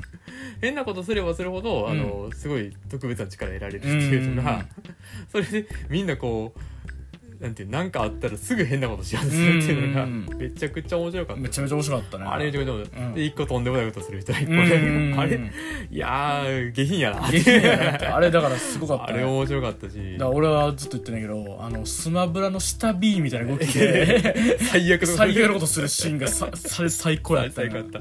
あれ面白かった。あれ面白かったね。ねとことね。でうん、うん。あねどうぞどいいよいいよ。言うていやいやなんかいやすごいあとなんかその変なことを全員でしてるっていうシーンとかね。面白かった。あれ面白かった。よあの、うん。立てこもってる前でそう。みんなでこう変なことしまくっすて力得ようとしててそうそうあっことはすごいあ面白かった、うん。え今今なんかもう俺は情報処理しきれてないけどなんかもうダメなやついたよね みたいな。っていうのがやっぱ面白かった面白かった。うん。っていう感じやったね。はい。で、まあ、このペースで多分早いけどまあいいか2位に。君たちはどう生きるか。おおねいや僕まだあの早尾のドキュメンタリー見てんああパクさん。消し消しゴムどこやったんですか？パクさん。ねパクさんってあの怖いしみたいな。ね 知らんだけど。ちらっとなんかテレビ帰ってきてテレビつけた時に、うん。あのあの俺がか確認してないカットあったんだよね。こういうことされるとちょっと信用にかかるからね。うん。ちょっと本当に困るよねって言って、うんでその後そのシーン見たら該当のシーンはなかったという。怖すぎる。る。あれは怖い。怖すぎる。怖すぎるシーンでしたね。とかね、うん。まあ、だけど、まあ、僕はまあ僕で言ってるけど、うん。あのあの宮崎駿のうん。映画って見るのはうん。嫌というか、ああなんていうかねそのだからいや宮崎駿が撮ってるから当然そのうん。宮崎駿の思想とか、うん。宮崎駿のその個人的な事情とかも入ってくるとは思うね。んうん。でもでも他の作品で、うん。その監督のことを知らんで見てんのに、うん。この作品を監督の話として見るのはフうん。ェアじゃないやろってう思んってるから、あくまで作品うん。の中だけで見たいうんけど、だから僕はてなんてなるべくその作品まあ文学的なことで言えば、うん。作家論か作品論かって話で、うん。まあ作品論として見たい、うん。まあさそれ知らんし宮崎駿のこと全然、うん。だから 要するには、うん。そのあのドキュメンタリーで言ってた、ねもうほんまにその王子が、うん。もうその高畑勲だとかいうような決めつけ的なこと、まあ、決めつけというかその断定的にやっていく、こととか、うん。なんかこうなんていうの？この映画が、うん。その宮崎駿のうん。人生を描こうとしてるんだとか、うん。そういうことは言いたくないとういうか、ん。全然知らんし宮崎うん駿のことを正直、うん。そのまあナウシカ撮ったとかその前うん。いるこういうのあったとか、うん。まあ、そういうどういう人生して経験してきたとかあると思うけど、うん。それはまあやっぱ分からんことやから、うん。そこでやっぱこう見たくない見られへんしうん見たくないから、でもまあ作品として見たい。うん。で見てそうで見てでそのあの散々感想言った回あるよ、うん。でそれであこういうことやったんかなってって、んでそのなんていうのこれがあの真人の、うん。そのまあ自分の母親が亡くなったこととのそのなんていうの折り合いのつけ方のところにこう意味があるんじゃないかっていうのを言ってたけど、まあそういう見方して見れる物語やったし、うんまあさそうね。さっきちらっとさっきっていうか昨日ちらっとその,、うん。あのスイッチうん。雑誌の。あの読んででちょちらっと冒頭だけ読んで、うん。そのまあまあ、池田夏樹と、うん。あの鈴木敏夫の対談にちらっと、まあ、冒頭だけちらっと読んだけど、うん。そのだから物語としてはすごいシンプルにしてるっていうか、うん。そのまあ神話とかでよくあるあの英雄祈祷というか、うん。そのどっか行って、うん。主人公がどっか行ってそこから帰ってくる、うん。でそこにその一つの成長がある。で、うん。主人公は必ず一歩あの前に前に進んでいこうとする姿勢がそこで描かれるっていうのをベースに、うん。あの好きなように作品作ってもらってますよねって話で、あ鈴木敏夫はそうですって言ってるところがあって、まあ一応そこだけうん。あのベースにして考えるけど、うん。まあ、だから話としてはそういうことなんやろなと思う、うん。そういうまあどっか異世界に行って、うん。そこでいろいろ経験して帰るっていう話やねんけど、まあその中でなんかこういろいろ描かれるものうがん。すごい面白かったっていうか、うん。その変やってんやんずっと。そうやね。ずっと異変な世界が、うん。でもずっと気持ちよかったとういうか、ん。すっごい変な絵いっぱい続くけど、うん。面白かったし、うん。こうわさわさってなってるのが気持ちいいというか、あの変な鳥の生き物がすっごい怖いねんけど、うん。面白かったし、うん。こう大量にいろんなものがわさわさわさって動いてるのが、うん。ずっと面白い映画ってジブリやんか。そうやね。ジブリのすごいとか。ーそうやな。でそこすごかったし、うん。で今なんとなくこう思い浮かべてるん。映像だけやけど、うん。そのなんていうか実写の映画っぽい、うん。こう動きのコマというコマの動きというか、うん。なんかこう例えば最初のあの詐欺がさ、うん。ファーって飛んでくるところうが、ん。ちょっと重たい気がするというか早いねんけど、うん。質量のある感じがあるとか、うん。こうゆったり優雅に飛んでる感じとか、どうやって絵で描いてそのゆったり優雅で重たい感じ出せんねやろと思ったら、やっぱそこがすごかったのもあるんちゃうかなっていうか、うん。やっぱ見た目絵として面白かったとか、うん。はななんかそう映像としてアニメーションとして面白かったのがやっぱずっとなんか好きやったなって思ってる印象になるんかなと思って。うん。だからこうまあ早尾の映画やったらどうこうとか、うん。なんかこうみんないろんな評価してると思うけど、うん。これが面白かったのかどうかみたいなみんないろいろあると思うけど、うん。僕はやっぱこうなんかこう良かったものとしたいというかあすごいいい映画やったとしたいっていう感じがうん。あって2位にしたってあ感じかな、はいはなんかこうなんかこうまあプロモーション少ないからさいそうね。すごい地味な空気あるけどさ、うん。めちゃくちゃ面白かったやんって言いたいというか、うんまああと実際めっちゃヒットはしてんねんね。ヒットしてるはずやけど。ねなんか70億ぐらいはヒットし てってんねや。いってんねすごいね、んめっちゃヒットはしまあ、てんねんけど。今も公開してるしね。そう。やねんけどほんまにプロモーションがわかしてないから分からへん。わからへん。なんか本当空気のようになんかなってんけど。るけど見てる人はやっぱ多いみたい。多いね。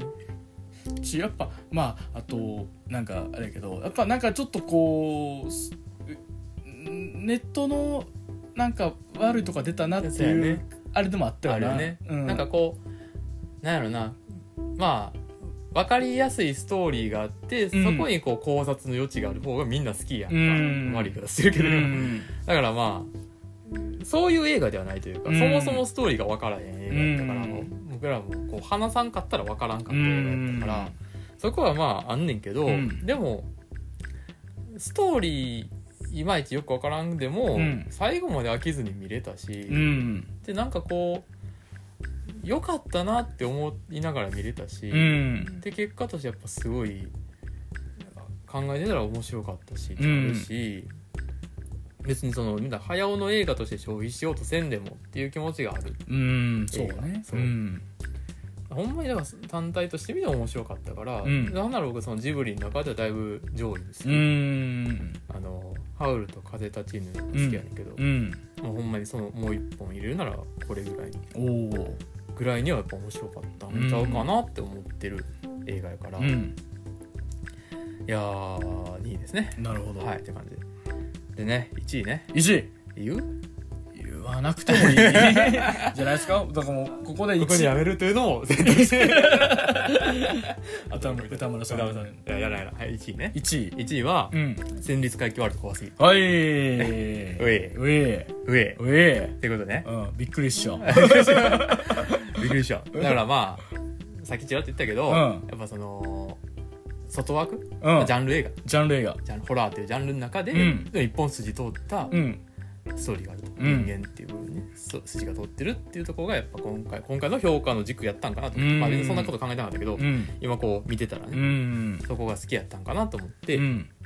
まあ、さっきも散々言ってたけど、うん。やっぱホラー映画って枠組みやから見れた映画やなっていう。う、ん。その性加害っていうところうがやしでまあそのカメラ1個でうん。マルチバース作ったっていうのもそうやけど、いうん。やーどう考えてもうん予算少なそうやのに、うん。なんであのこんなにワンカットでめちゃくちゃできんのってう。ん。ワンカットやのに、うん。めちゃくちゃこう無限回廊があったり、うん。昼から夜になったり、うん。急に人出てきたり、うん。なんでワンカットでこれできんのって。うこうん。意味わからんねんうずっと、ん。ずっと意味わうからん、ん。ほんまにあの冒頭うん。あの今回の事件の発端やった、うん。あの投稿者の映像、うん。廃墟行って、うん。幽霊出てきて追いかけられたから、うん。あの逃げて。うん。で、はい、その後ろ振り返ったら、ん。その廃墟の入り口にその幽霊がおる、うん。で前向いて逃げてたらう、ん。前からその幽霊出てくるっていう、うんここ？うん。一連でワンカットやんか、うん。でその後あのその幽霊一瞬消えて、うん。で「大丈夫?」って言ってみんなうん出てきて「うん。でああ怖かった」って言ってる、うん。その後ろに見たら、うん。ぐっずっと離れた後ろのところにその幽霊がうん。映ってるっていう、うん。この一連。うん。意味わからんやんか。だからということは45カットはしてるはずやねんけど、ワンカットで全部つながってるっていう、うんすごすぎるってそういうことをうん。言いたいんですよ。でそういうのがもうずっと続くずっと続くから、おそれすごかったし、うん。そういうなんていうのもうほんまに絵面としてめちゃくちゃ面白すぎたのに、面白すぎたうん。上にこう、そういうほんまに今の話とういうか、んそういう性加害っていう問題のことをちゃんと描いてる上にこう、うん。ホラー映画としてのここで言える答え。うん。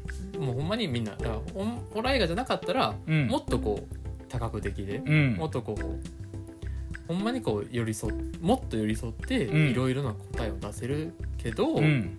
ホラー映画としてはやっぱここまで、うん。でも絶対これは言いたいことっていうところは言言ってる、うん。どこがすごい良かったというかまあ、うん。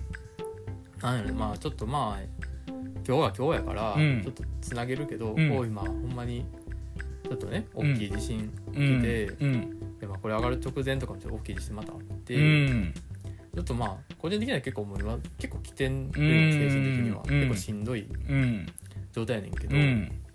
だからほんまちょっとラジオ撮るかとか迷ったりしたけど、うん。でもなんていうかでもなんていうの？前向いてうん。希望を持ってうん。生きようやっていううん。いう人らがいっぱいおったし、うん。これまでもまあちょっとまあ他の話で言ったら、うん。あの今年ね知った音楽アーティストウェブのクソ野郎っていう、はいはいはい。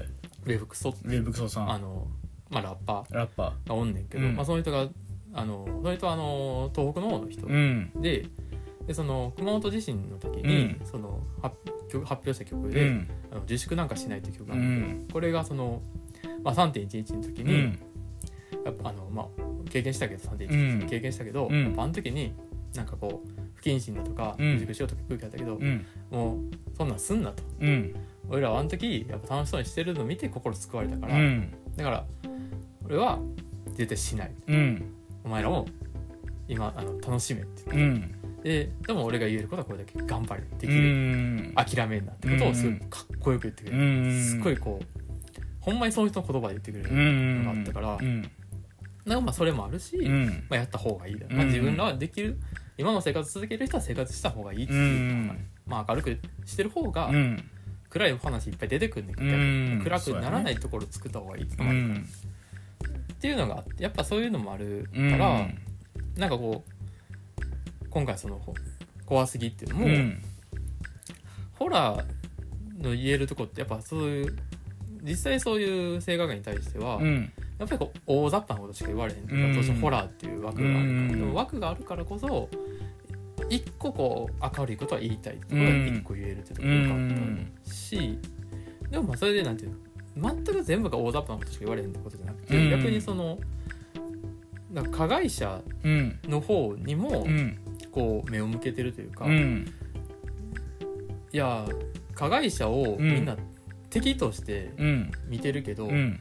自分かもしれないでしょ、うん。っていうところにまで目向けてるっていうのは、うんすごい良かったとういうか、敵としてしか描いてなかったらみんな人事になるわけ、うんそれを自分もそうかもしれないというか、うん自分にもその心があるんじゃないのって問いかけてくるっていうのは、すごい大事なことっていううか、ん。まああの時も言ったけど、うん。これは感想会でも、そこがあるから、うん。なんていうかこの作品がホラー映画って枠組みで、うん。やから僕は見れたし、うん。だからこのメッセージ受け取れたし、うんだからこそみんな見てほしいというか、うん。そういう枠に入れるからこそみ一回見れるものが、うんで一回見れたら、うん。なんていうの意識ちょっと変えれる、ん。変えれるって言ったら言い過ぎかもしれないけど、うんあそうかもなって思えることもいっぱいあるというか、うん。でこう興味も持ってるというかそうやね。あこうしこういうことした方がいいんかなとか、うん。あこれってあの時の話と近いかもなって思ったりもできるから、うん。ほんまにそういういろんなことを感じられただけでも、うん。すっごいいい映画やったんちゃうかなっていうので1位、はい。まあちょっといろいろ思い話したけど。いやいやいやでも。まあでもやっぱなんかねすごい良かった。えだからほんまに話としても良かった。根本的にその、うん。そんななんていうのいろいろ深いこと考えたら良かったとかじゃなくうて、んほんまにめちゃくちゃ面白かった、うん。その展開とか、うん。その話の持っていき方とかうん。面白かったし、うん。でこれえこれえ終わりって思ったら、うん。あのいやいやいやいやっていう こうひっくり返しが始まって、うん。そっから怒涛の快進撃とか、うん。でこでそこで一回こっちにまた語りかけてくる、うん。めちゃくちゃ面白かったし、うん。でその後、まあ言っちゃうけどあの、うん。ただ走ってるだけやのに、うん。こんな面白いことあんねやっていう。そう。そうとそうなのよ。で、うん。そこがそのさっき言ったその、うん。カメラのうん。すごいとこ、うん。ただ走ってるだけやのに、うん。でカメラ1台しかないのに、うん。無限回路が続いていくとこと、うん。あのカメラマン、まあ、白石浩二演じカメラマンがうん。一人置いてけぼりにさああれる瞬間の恐怖。うん をみんなで味わう、うんうわどうしようどうしようどうしよう、うん。追いつけられるかもしれへんって思いながら、うん。みんなで白石浩二を応援する時う間、ん。あこうね。もうそこが面白すうぎた、ん。もうこほんまにベスト。うん。なんで見てほしいっていやーもうそれだけでも面白かったあのー怖すぎだからその前のシリーズの時のその花子さんの回はいはい。が僕すごく好きやってんけども、その時に思った感想がまさしく、走ってるだけやのになんでこんな面白いねんっていうことやってん。でそれがささらにアップデートされてたんが今回のワールドこ戦列回帰ワールド怖すぎやって、だからなんかねなんかあのんあの頃の感情、うん。そうやってんっていう気持ち。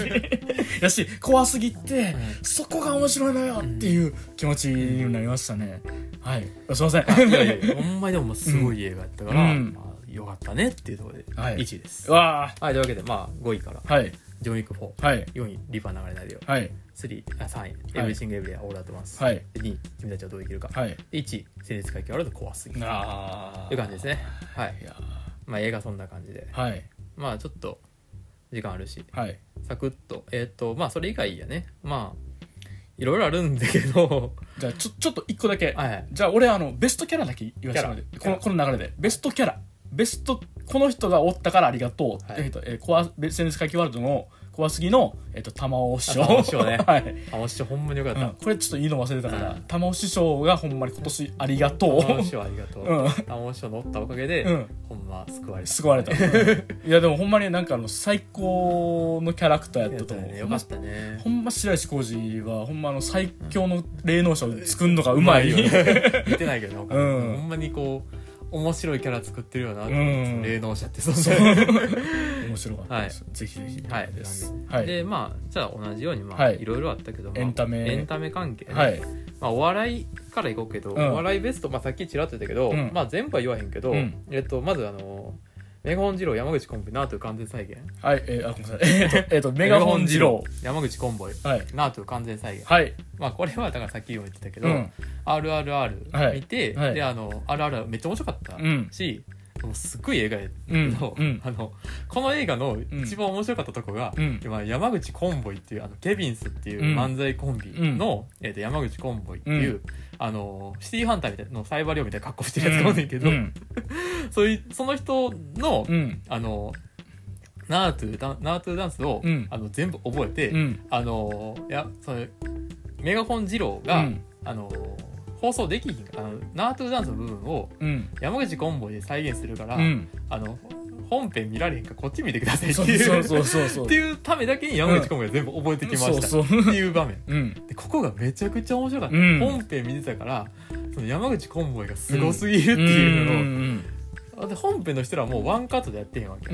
もうん何回もカット分けてやってたのを全部一人でフルで踊るっていうのをめちゃくちゃ面白かったし、うんでもう一回別番組うで、ん。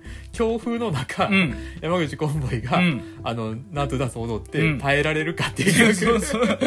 もうこれも面白かったっっていうので、ちょっと RRR の評価そっちに持ってかれてるってなるっていうのはありますね。まあ、うん面白かったけど、うんまあやっぱこう消費されちゃあかん映画であるっていうかまあそうねうん そうなんか、まあ、やっぱインドのねこう、うんまあ、イギリスよくないよね部そう。分も、うん。まあ、あったし、うん。でちょっとまあそういうのも考えて、うん。あんまりこう手放しに 喜びすぎるのもなあってとこもあるというだから、いわゆる、なんか頭空っぽにして楽しめるよっていう映画では絶対ない。そううん。そこはやっぱ考えた方がいいというか、うん。まあいろいろなねうん。政治問題の影響って今年はやっぱ大事なう今年はん。2023年大事なとこやったと思うから、うん。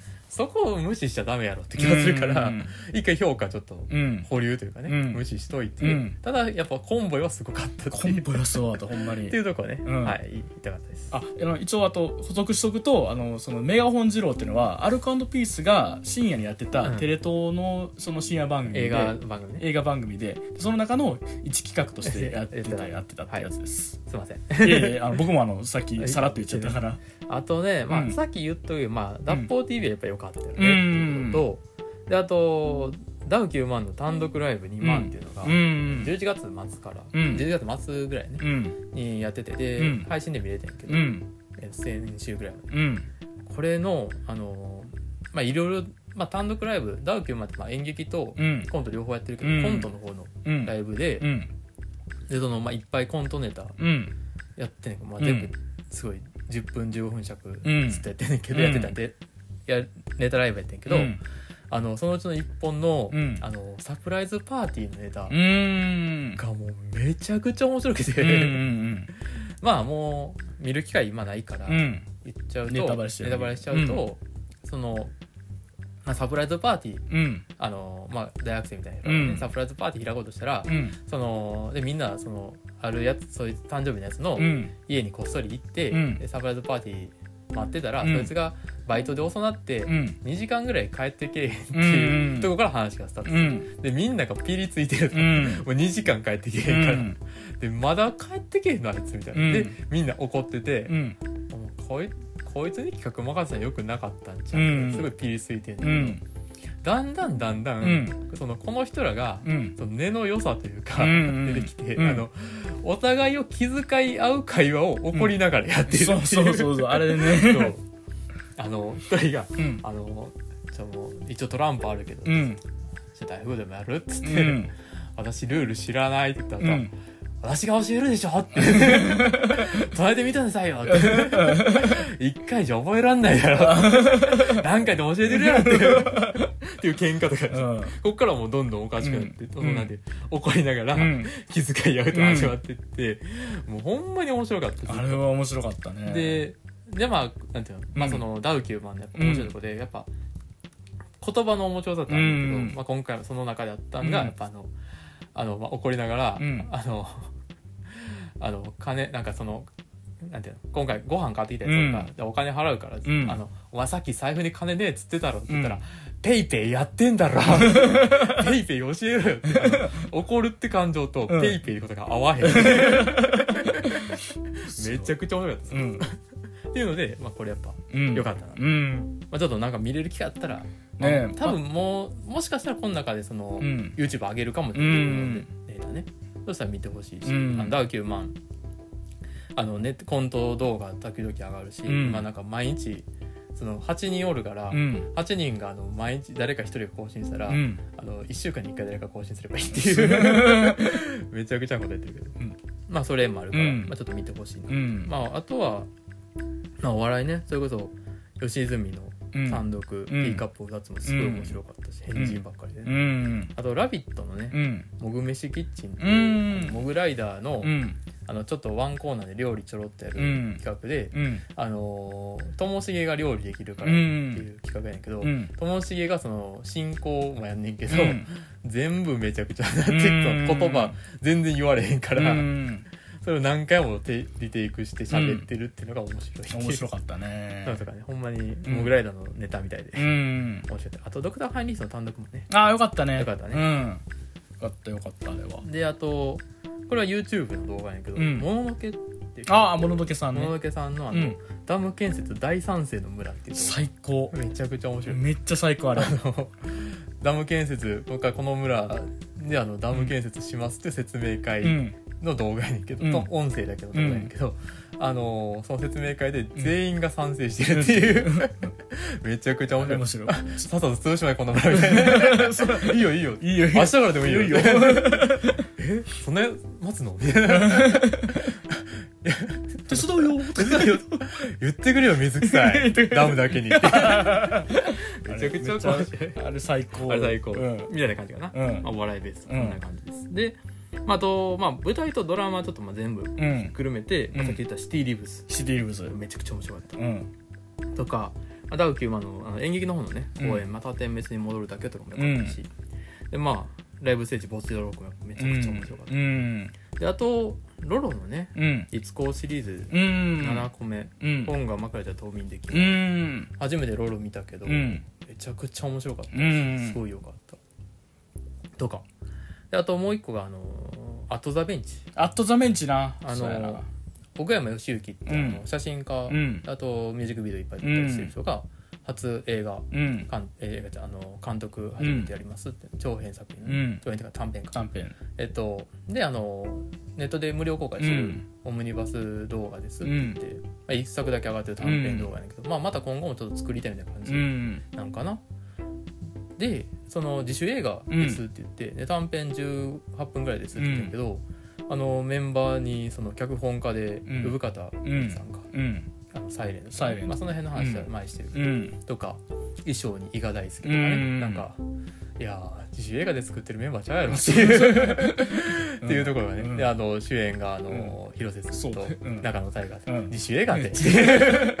もうほんまに人脈すごすぎるねんからっていう、うん。いや多分ほんまに自主映画作ってるとふざけんなよって言ってる。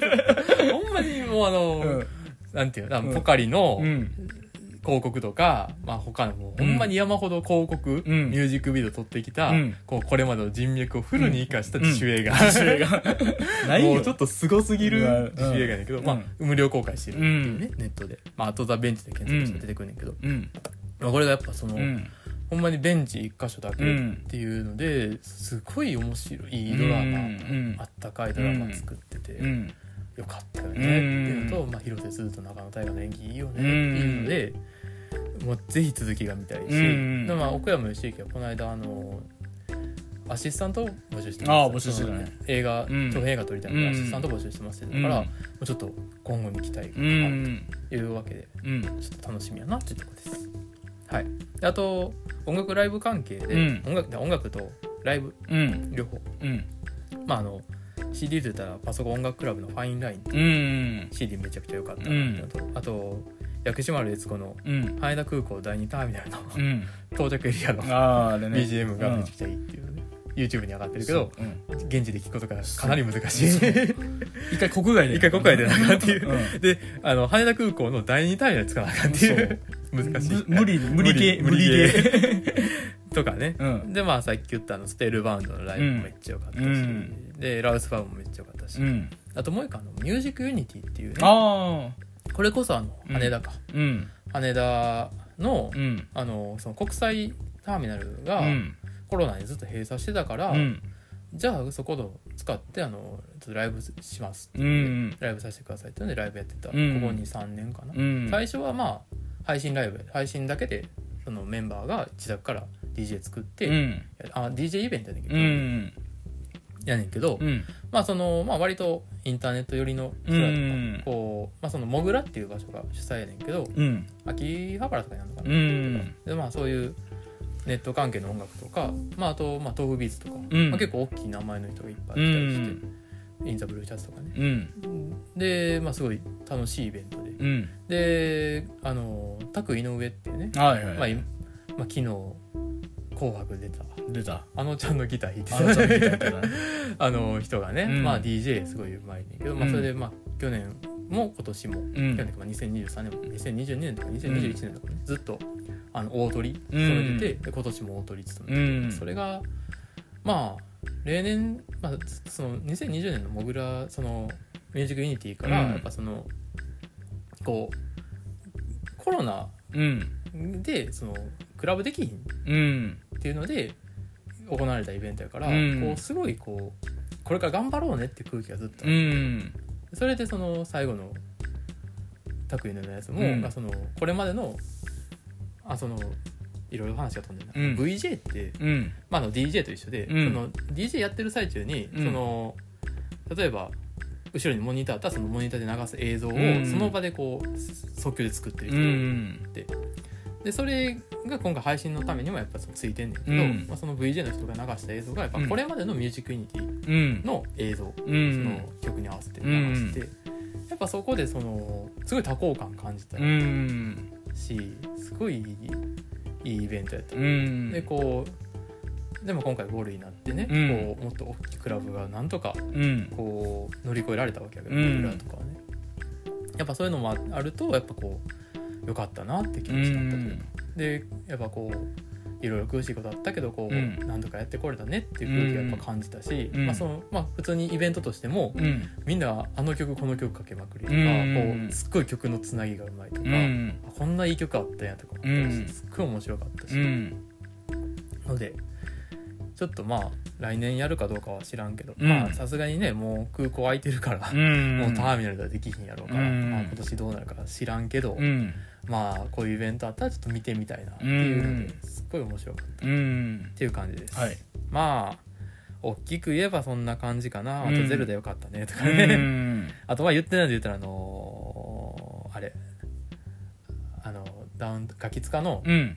ザ・マミうん。ー酒井七変化とか、ああよかった僕見てねへんのあの国崎国崎のね七変化とかね、まああったりねとか感じですかねあと本であの「その回文章読みましたか?」ってあね。あよかったですね。ありましたねとか、はい。っていう感じでうん。今年あの2023年は最高。はい。最高でした。という感じです、はい。ねはい。はい。以上です。はい。ああちょっと忘れ思い出したやつで、はい。俺ちょっとちいくつか言うと「ゴールデンラビット」よかったですね。ヨーネラビットね。今年もゴールデンラビットよかったですね。よかはい。あの誰だっけ？うんオカリナフん？あお金の吹いてた人。あのねののお桜坂。の大沼さん？あ大沼さんか大な沼さんっていう人かうん。ながあのなんかそのうん。ラビットのあ回で、うん。そのおオカリナ吹いて、うん。あの放送事故を起こしかけてるっていうのがあったらしいねんけど、うん。それを今回あの、うん。吹いてオカリナ吹いでてめちゃくちゃ面白かった。食レポで遅れのお金の服っていう。あの、うん分かる人にだけ言うと、うん。あのニコ動にある、うん。あのリコーダーで「タイタニック」吹く動画。うん外国人の人外がね国人の人。うん。あれと一緒。あれと一緒。あれと一緒のタコかめちゃくめちゃ面白い。ちゃめちゃ面白かったね。ほんまに面白かったな、いやあれゴールデンラビットねやっぱすごい。あとあのあれやな。ガチャピンムックララッピーのあの、うん。赤坂。赤坂。坂のブラザー坂ダッシュ。サガダッシュ。あれも面白かったな。めちゃくちゃ面白かった。面白かった。あとあのそういえばこれあのいこれを今年の作品は言わねえかっていうので,、言うとあとあの短編映画で言うと、あのはい。あのカニから生まれたピスコの声。ああね。うん。長久誠長澤の監督の。まだあれ見ないもんね長久誠のドラマそうまだ見れてないのよね、ちょっとそれを見たいなっていう、カニから生まれたピスコの声もねめっちゃ良かったよね。よかったね。うん。面白かったね。あれ面白かった。あれどっか今だ出品してないんだっあの中のンダンスえーっとねなんかその海外の海外うん。の映画祭でねそう。出してるってそうで通ったまた通ったって言ってたから、いやすごいなって。だからそそれこそハンディカム1個で撮ってっていう。めちゃくちゃ面白い。そうめちゃめちゃ面白い。よねもうすごいね。いやいやよかったよかったね。うん。いやちょっとねなんか今なんか海外のドラマもなんか手掛けてるとかなんかあそうらしいから長澤監督ねちょっととりあえずあえずあの俺は死んじまったぜをなんとか。そうだね早見な早見ななそろそろワウワウに。ワウワウに。だからうん。あのーなんていうの？うん。お金の問題があるから、うん。あの一流一流シェフのファミリーレストラン見終わって、うん。ディズニープラス抜けて、うん。それでワウワウ入ろうって話そう。全然見終わらへんから。そうそうそうそう。いやあのねあのほんまにドラマね見んの下手すぎるから。うん。30分やのにな。見ます。はい。いやーよかったですね今年はね。そうね、うん。いろいろいいのあって。まあなんかちょっとなんかなんやろね。こううん重たい話と絡めちゃっ何個か絡めちゃったけど別にそういうのがあったからよかったっていう意味じゃなくて、うん。なんかやっぱそういうことも考えちゃったけどうん、うんいいのいっぱいあったよってところの話をしたかった。そうね。うん。まあいろいろあったけどね、うん。っていう話なんですよ。なんかまあよしとしてください。あいやいやでもなんかほんまにそういうことかなっていうのは思いましたね、い。いやまあとりあえずじゃああの2023年ベストなんですかっていうのをああ Q&A ね。Q&A は、はい。いえーやってました、えー、2023年のベストなんですが Q&A です、えーナウシカ61さん。あはい、ありがとうございます、えー映画では「ガーディアン・オブ・ザ・ギャラクシー3」あーはい。はい。で旧作では「RRR」はい。えーテレビドラテレビ番組では「ビバンはい。一番好きな花。これ部方さんのやつですね、で何曜日に生まれたの。はい。で配信ではネットリックスの「サンクチュアリはい。聖域」でディズニープラスでは「ガンニバル」はい。アップル TV では「ハイジャック」はい。アマプラでは「コンチネンタル」はい。でゲームでは「スイカゲーム」はい。でデスデスストランディング」はい。でポッドキャストではもちろんハグラジありがとうございまあすで今年1年ありがとうございました。来年がお二人にとっていいあお二人にいい年でありますように。ありがとうございます。いやー。あーすごいな、うん。もうあの全部やな。全部や いやほんまにあれよね、うんうん全部見てんな。全部見てんな。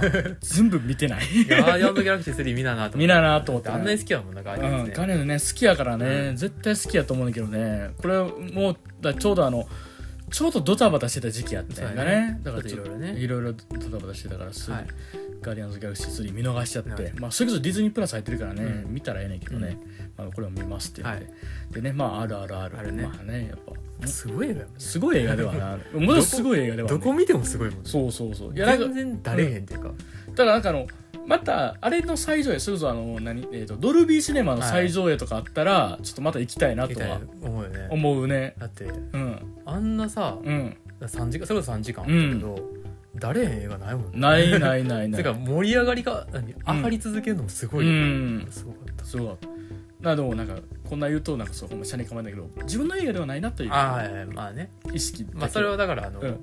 まあ、この間から特別言ってるけど、うん。うん。あのみんなのベストが僕のベストじゃないってそうそうそうそう。ほんまに。まあそれだけっていうのですいませんみたいな感じですよ。ででそれぞれみんなベストうんでいいからってそいう。うで面白いは面白いです。よすごい面白かった。それはそれはもうほんまに火の打ちどころがない。だ不思議な感覚で 自分のベストではないんやけど面白いっていうのは両立するんですよ。それはそうだね。そう。これだけはいいはい時で、ででベスト10に入らなくてもね。うんそう。面白いのは決まってる。面白いのは決まってるっていう。で人にも勧めるし、はいで「ビバンね。ビワン見たらよかったね。そう。ずっと思ってる。で「ビバンはあのーこれはなんで見て見見ときゃよかったかって思ってるかって言ったらあのお笑い芸人がもう「ビバンのねことずっとこすってるのよ。ずっとあの、うん。メインテーマ聞いてもメインテーマ聞いてるほんまに。だお笑いで見るたびに「ビバン見ときゃよかったなって思ってるっていう感じですね。で一番好きな花はね結局まだ見てないね。そう録画はしてはあるけどねこれは見ななっていう。何曜日に生まれたのもね、はい。よかったっていう。ね。サンクチャリ聖域ね、はい。これも結局見てないな。ね。相撲のやつですはい。でね、ガンニバルもね見てうん見てないですね。ハイジャックもね。ハイジャック一応だけ見たやつ一話だけ見たんやけどあねの交渉人のやつね。そう交渉人のやつ。いや面白かったうん。でコンチネンタル。それこそあのあれジョン・ウィックのねね。前日単やからね、みたいね。うん。スイカゲームなんてすぐできんだから。あああやりゃいいよねやれやいいのに。やれやいいのにやらんかったな。うん、250円ぐらい払ってね。そうデス・ストランディングね、はい。えーまあ、実写版もね作るという。作るというね。うん。でなんかデススト2作ってますって話してたのに、うん、もう一個ホラーゲームが作るとそうね OD ね。OD OD 楽しみやね。もう楽しみですね。まああれ XBOX でしかできんみたいだからそうなるとそろそろ XBOX も視野に入れなあかんのかっていう。不安。不安がいやーまあ、デスストもパソコンで配信したしうん、うん。配信してほしいとは思うけどね。うん。いやでももうそうなるとでもあれやパソコン。パソコン買わうんないそう。だからもう何にせよ何か買わなあかんっていう可能性があるね。そう。っていう時代ですね、はい。でポッドキャストもちろんハグラジと言ってももちろんってもうもちろんってことはないないですよ。ねいえやありがたいですね。あじゃあありがたいですほんまに、ね、うん。まあそういうこと言ってもらえる、うん、ねね。こんな喋ってるだけでねそう。言ってもらえたらありがたいですありがたいですねほんまにね。いやほんまなんか。なんかうん。ちゃんとしようって思うね。そうやちゃんとしようと思うほんまに。ところどころね。そうそうそうそう。いやだからまあちょっと今年がねまあ今年まあ一応えーえー2024年。2024年はねちょっとまあまあ更新量的にはどうなるのかっていうのは。ちょっとね、うん。まあ、正直わかりません。わかりません。ちょっとあの一応まあなんかえっ、とまあまたやれる時はやるっていう感じですけど、まあいいつなんかまあできれば1週間に1回撮りたいし、はい。まあで2週間に1回とかね。うん誠実やんな。そうん。のやりますって言わへんとこ誠実 嘘はつきたくない。嘘はつきたくない。まあまあ。うんまあだからうん。こう言われてるけど、うん。そのなんか今までも毎回言ってるように、うん。毎回言ってて、うん。結局なんか週1ぐらいでやってるから、うん。そういう感じだと思っててほしい。そうそうそうそうそうそう、まあ実際どうなるか分からん日はあるからそうそうそう。れはそうやねんけど。でまああとね体調とかもねもあるからあるから。それを絶対とは言われへんけどそうう。ん。まあ、意識としては週1ペース週1ペースでっていう。でまああとまあまあただやっぱあの一応共通理念として多分続けるは続けたいは続続けいたいは続けたいですね、はい。まあというわけで今年も一応ハグラジは続きます。はい。はい。というわけで感じですかね、まあ、というわけでベスト回いよいよ。長かった。長かったね。すみません。はいすいません。今回だ今回的に2時間。あままたあの次からあの1時間。って1いう時間もよくない。け どほんまはまあ30分ぐらいやるべき。ほんまは30え一応一応ハグラジ今でも30分番組っていう体でやってますからはい。すみません。すみません。というわけで今回長かったと思いますけども、はい。皆様ねね大変で大変でしょう。すみません。はい。あとまだ7分残ってます。ね、もうやめましょう。もうやめましょう。うん、一応でもなんかちょっとないですか？ちょっと最後に忘れてたこととか。そうね。一まあ。応2023年でねね。まあいろいろあったけどね。ね。まあまあそういうこと言ってないもんって結構あると思う。あると思う。まあそそれねそれこそラジオで言うと、うん。僕今年よう聞いたのはラウスバブがやってる北海道のはいはい。エア G でやってるはい。ラジオ、ファーストイーストディスコ、ファーイーストディスコこれめっちゃあの30分番組なんですけども、うん。あの今現状一番かっこいい音楽が流れてるうん。ラジオ番組、これを言い過ぎやけど。い いやでもほんまにやでもほんまにかっこいい。尖った音楽が流れてる。あうん。これ一個言い忘れたわ。はい。あの毎年言ってる殿堂入りのうシャニマスとうん。中島由紀さんはうん。殿堂入りなので触れてないだけですっていう。うっと これ言い忘れた。あのん。やめたんかって思われてる これ殿堂入りなんで触殿堂入りなんでれてないです。殿堂入りなんで。あでもほんまにねうん。あのよかった今年も。あのシャニマスはねあのフん。ィフスライブあのうん。5周年のライブとうんまあいっぱいライブうん。まあストーリーもいろいろ進んだりとかあってまあ5周年ライブはちょっと僕はちょっともやっとしたとこあるけどうん。その、まあ、ラそれはあの僕はライブは最後まで楽しいものであるべきって言ってるってだけの話だから、うん。まあ、良かったライブだよパフォーマンスとかって、うん。まあ、まあでもいろいろ何発表もあって、うん。まあ、明るいこともいっぱいあってうん。すごい全体的に良かったなってう思うし、まあ、中島みゆきさんの方はあのライブツアーがあったうりして、んで一個行けてね大阪行って、まあ、すごい狭い狭いっていうかまあうん。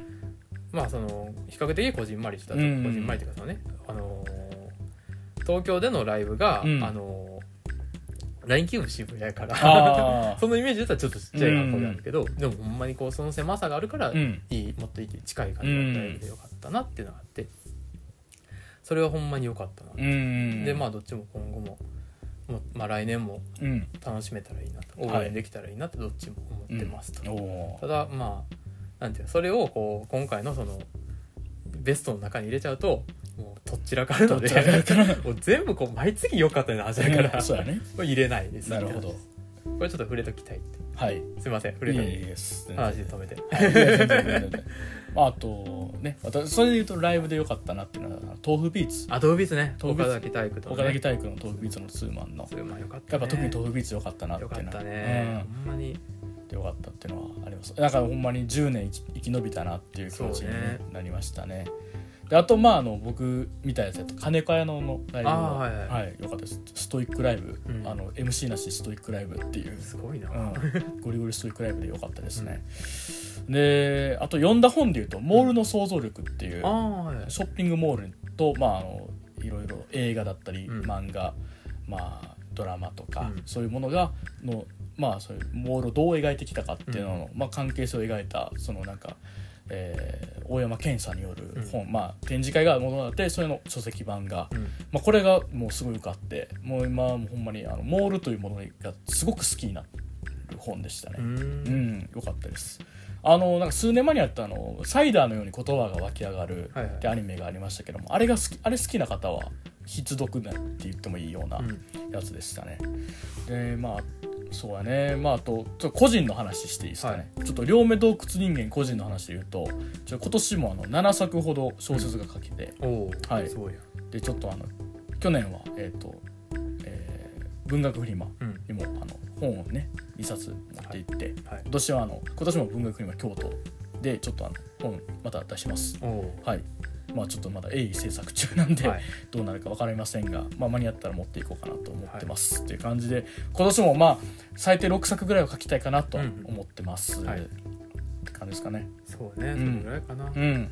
あとああまあこれうん。これを話すほどのことではないねんな、ん。っていうのがいくつかあるが じゃあまあほんまにまあうん。全体的に、あああの、うん。あれやわ。うん。ラジオで、ん。あの昔しゃべあの、向井。パンダ向井の、うんあの向井の喋り方。向井のしゃべり方で、あの韓国うん。向井が韓国行って、うん。韓国に財布忘れるって話いがや最高。おすごかった。ってうん。覚えてる。ね、それとか面白かったな、うん。まあ、結構やっぱラジオもいいのいっぱいあったなっていう。そうやね。ああとこれあの去年の1月1日、はい。早朝にやったえっ、とあれは何やろだ吹っ飛んだの枠でや やった、えー、とハリウッドザコシショウがやってたごぼうの塔を花束投げ捨てのモノマネ。めちゃくちゃめちゃめちゃ面白かった。跳躍力。まああれ以降もちょくちょくやってたけど。そうそうそう。跳躍力がすごい。そうあれこれが初見やったんうん。ですごかった。あれはすごかった。ですね。まああのまあえーまあ、お笑いえじゃあ映画お笑い音楽あと何ですかドラマとか本とかそんな感じでエンタメ大好きなんで、はい。まあ2024年もまあそういうのは触れていけたらなと思っております、はい。まあ、それをまあ放出するラジオをまたやっていきたいと思うので、はい。まあ、そまたあの応援してくださったら嬉しいですって感じですね。はい。はい。えっ、と、まあ、メールアドレスは、ハグジのラジオ .gmail.com ということで、概要欄にも書いておりますと。あと、ハッシュタグハグラジオの感想をお待ちしてます。ハグはひ,、えーひらがな、ラジオはカタカナです。ということで、終わりですかね。終わろうはい。はい終わろうはい。もうすいませんはい。2時間。2時間すいませんはい。2時間ありがとうございました。ありがとうございましたえーねもっと2時聞き足りないよっていう方は、えっ、と、アトロクの、アトロク2の報告ポッドキャストとかが、あの、長尺ラジオとしてはおすすめですので、もっとまとまってるしもっとまとまってるし、もっと 面白いしね。はい。まあ、今年もやっていきましょう。はいはい。というわけで、えっ、と、両目毒ス人間と。この動画でしたはい。ではまた次回、さようなら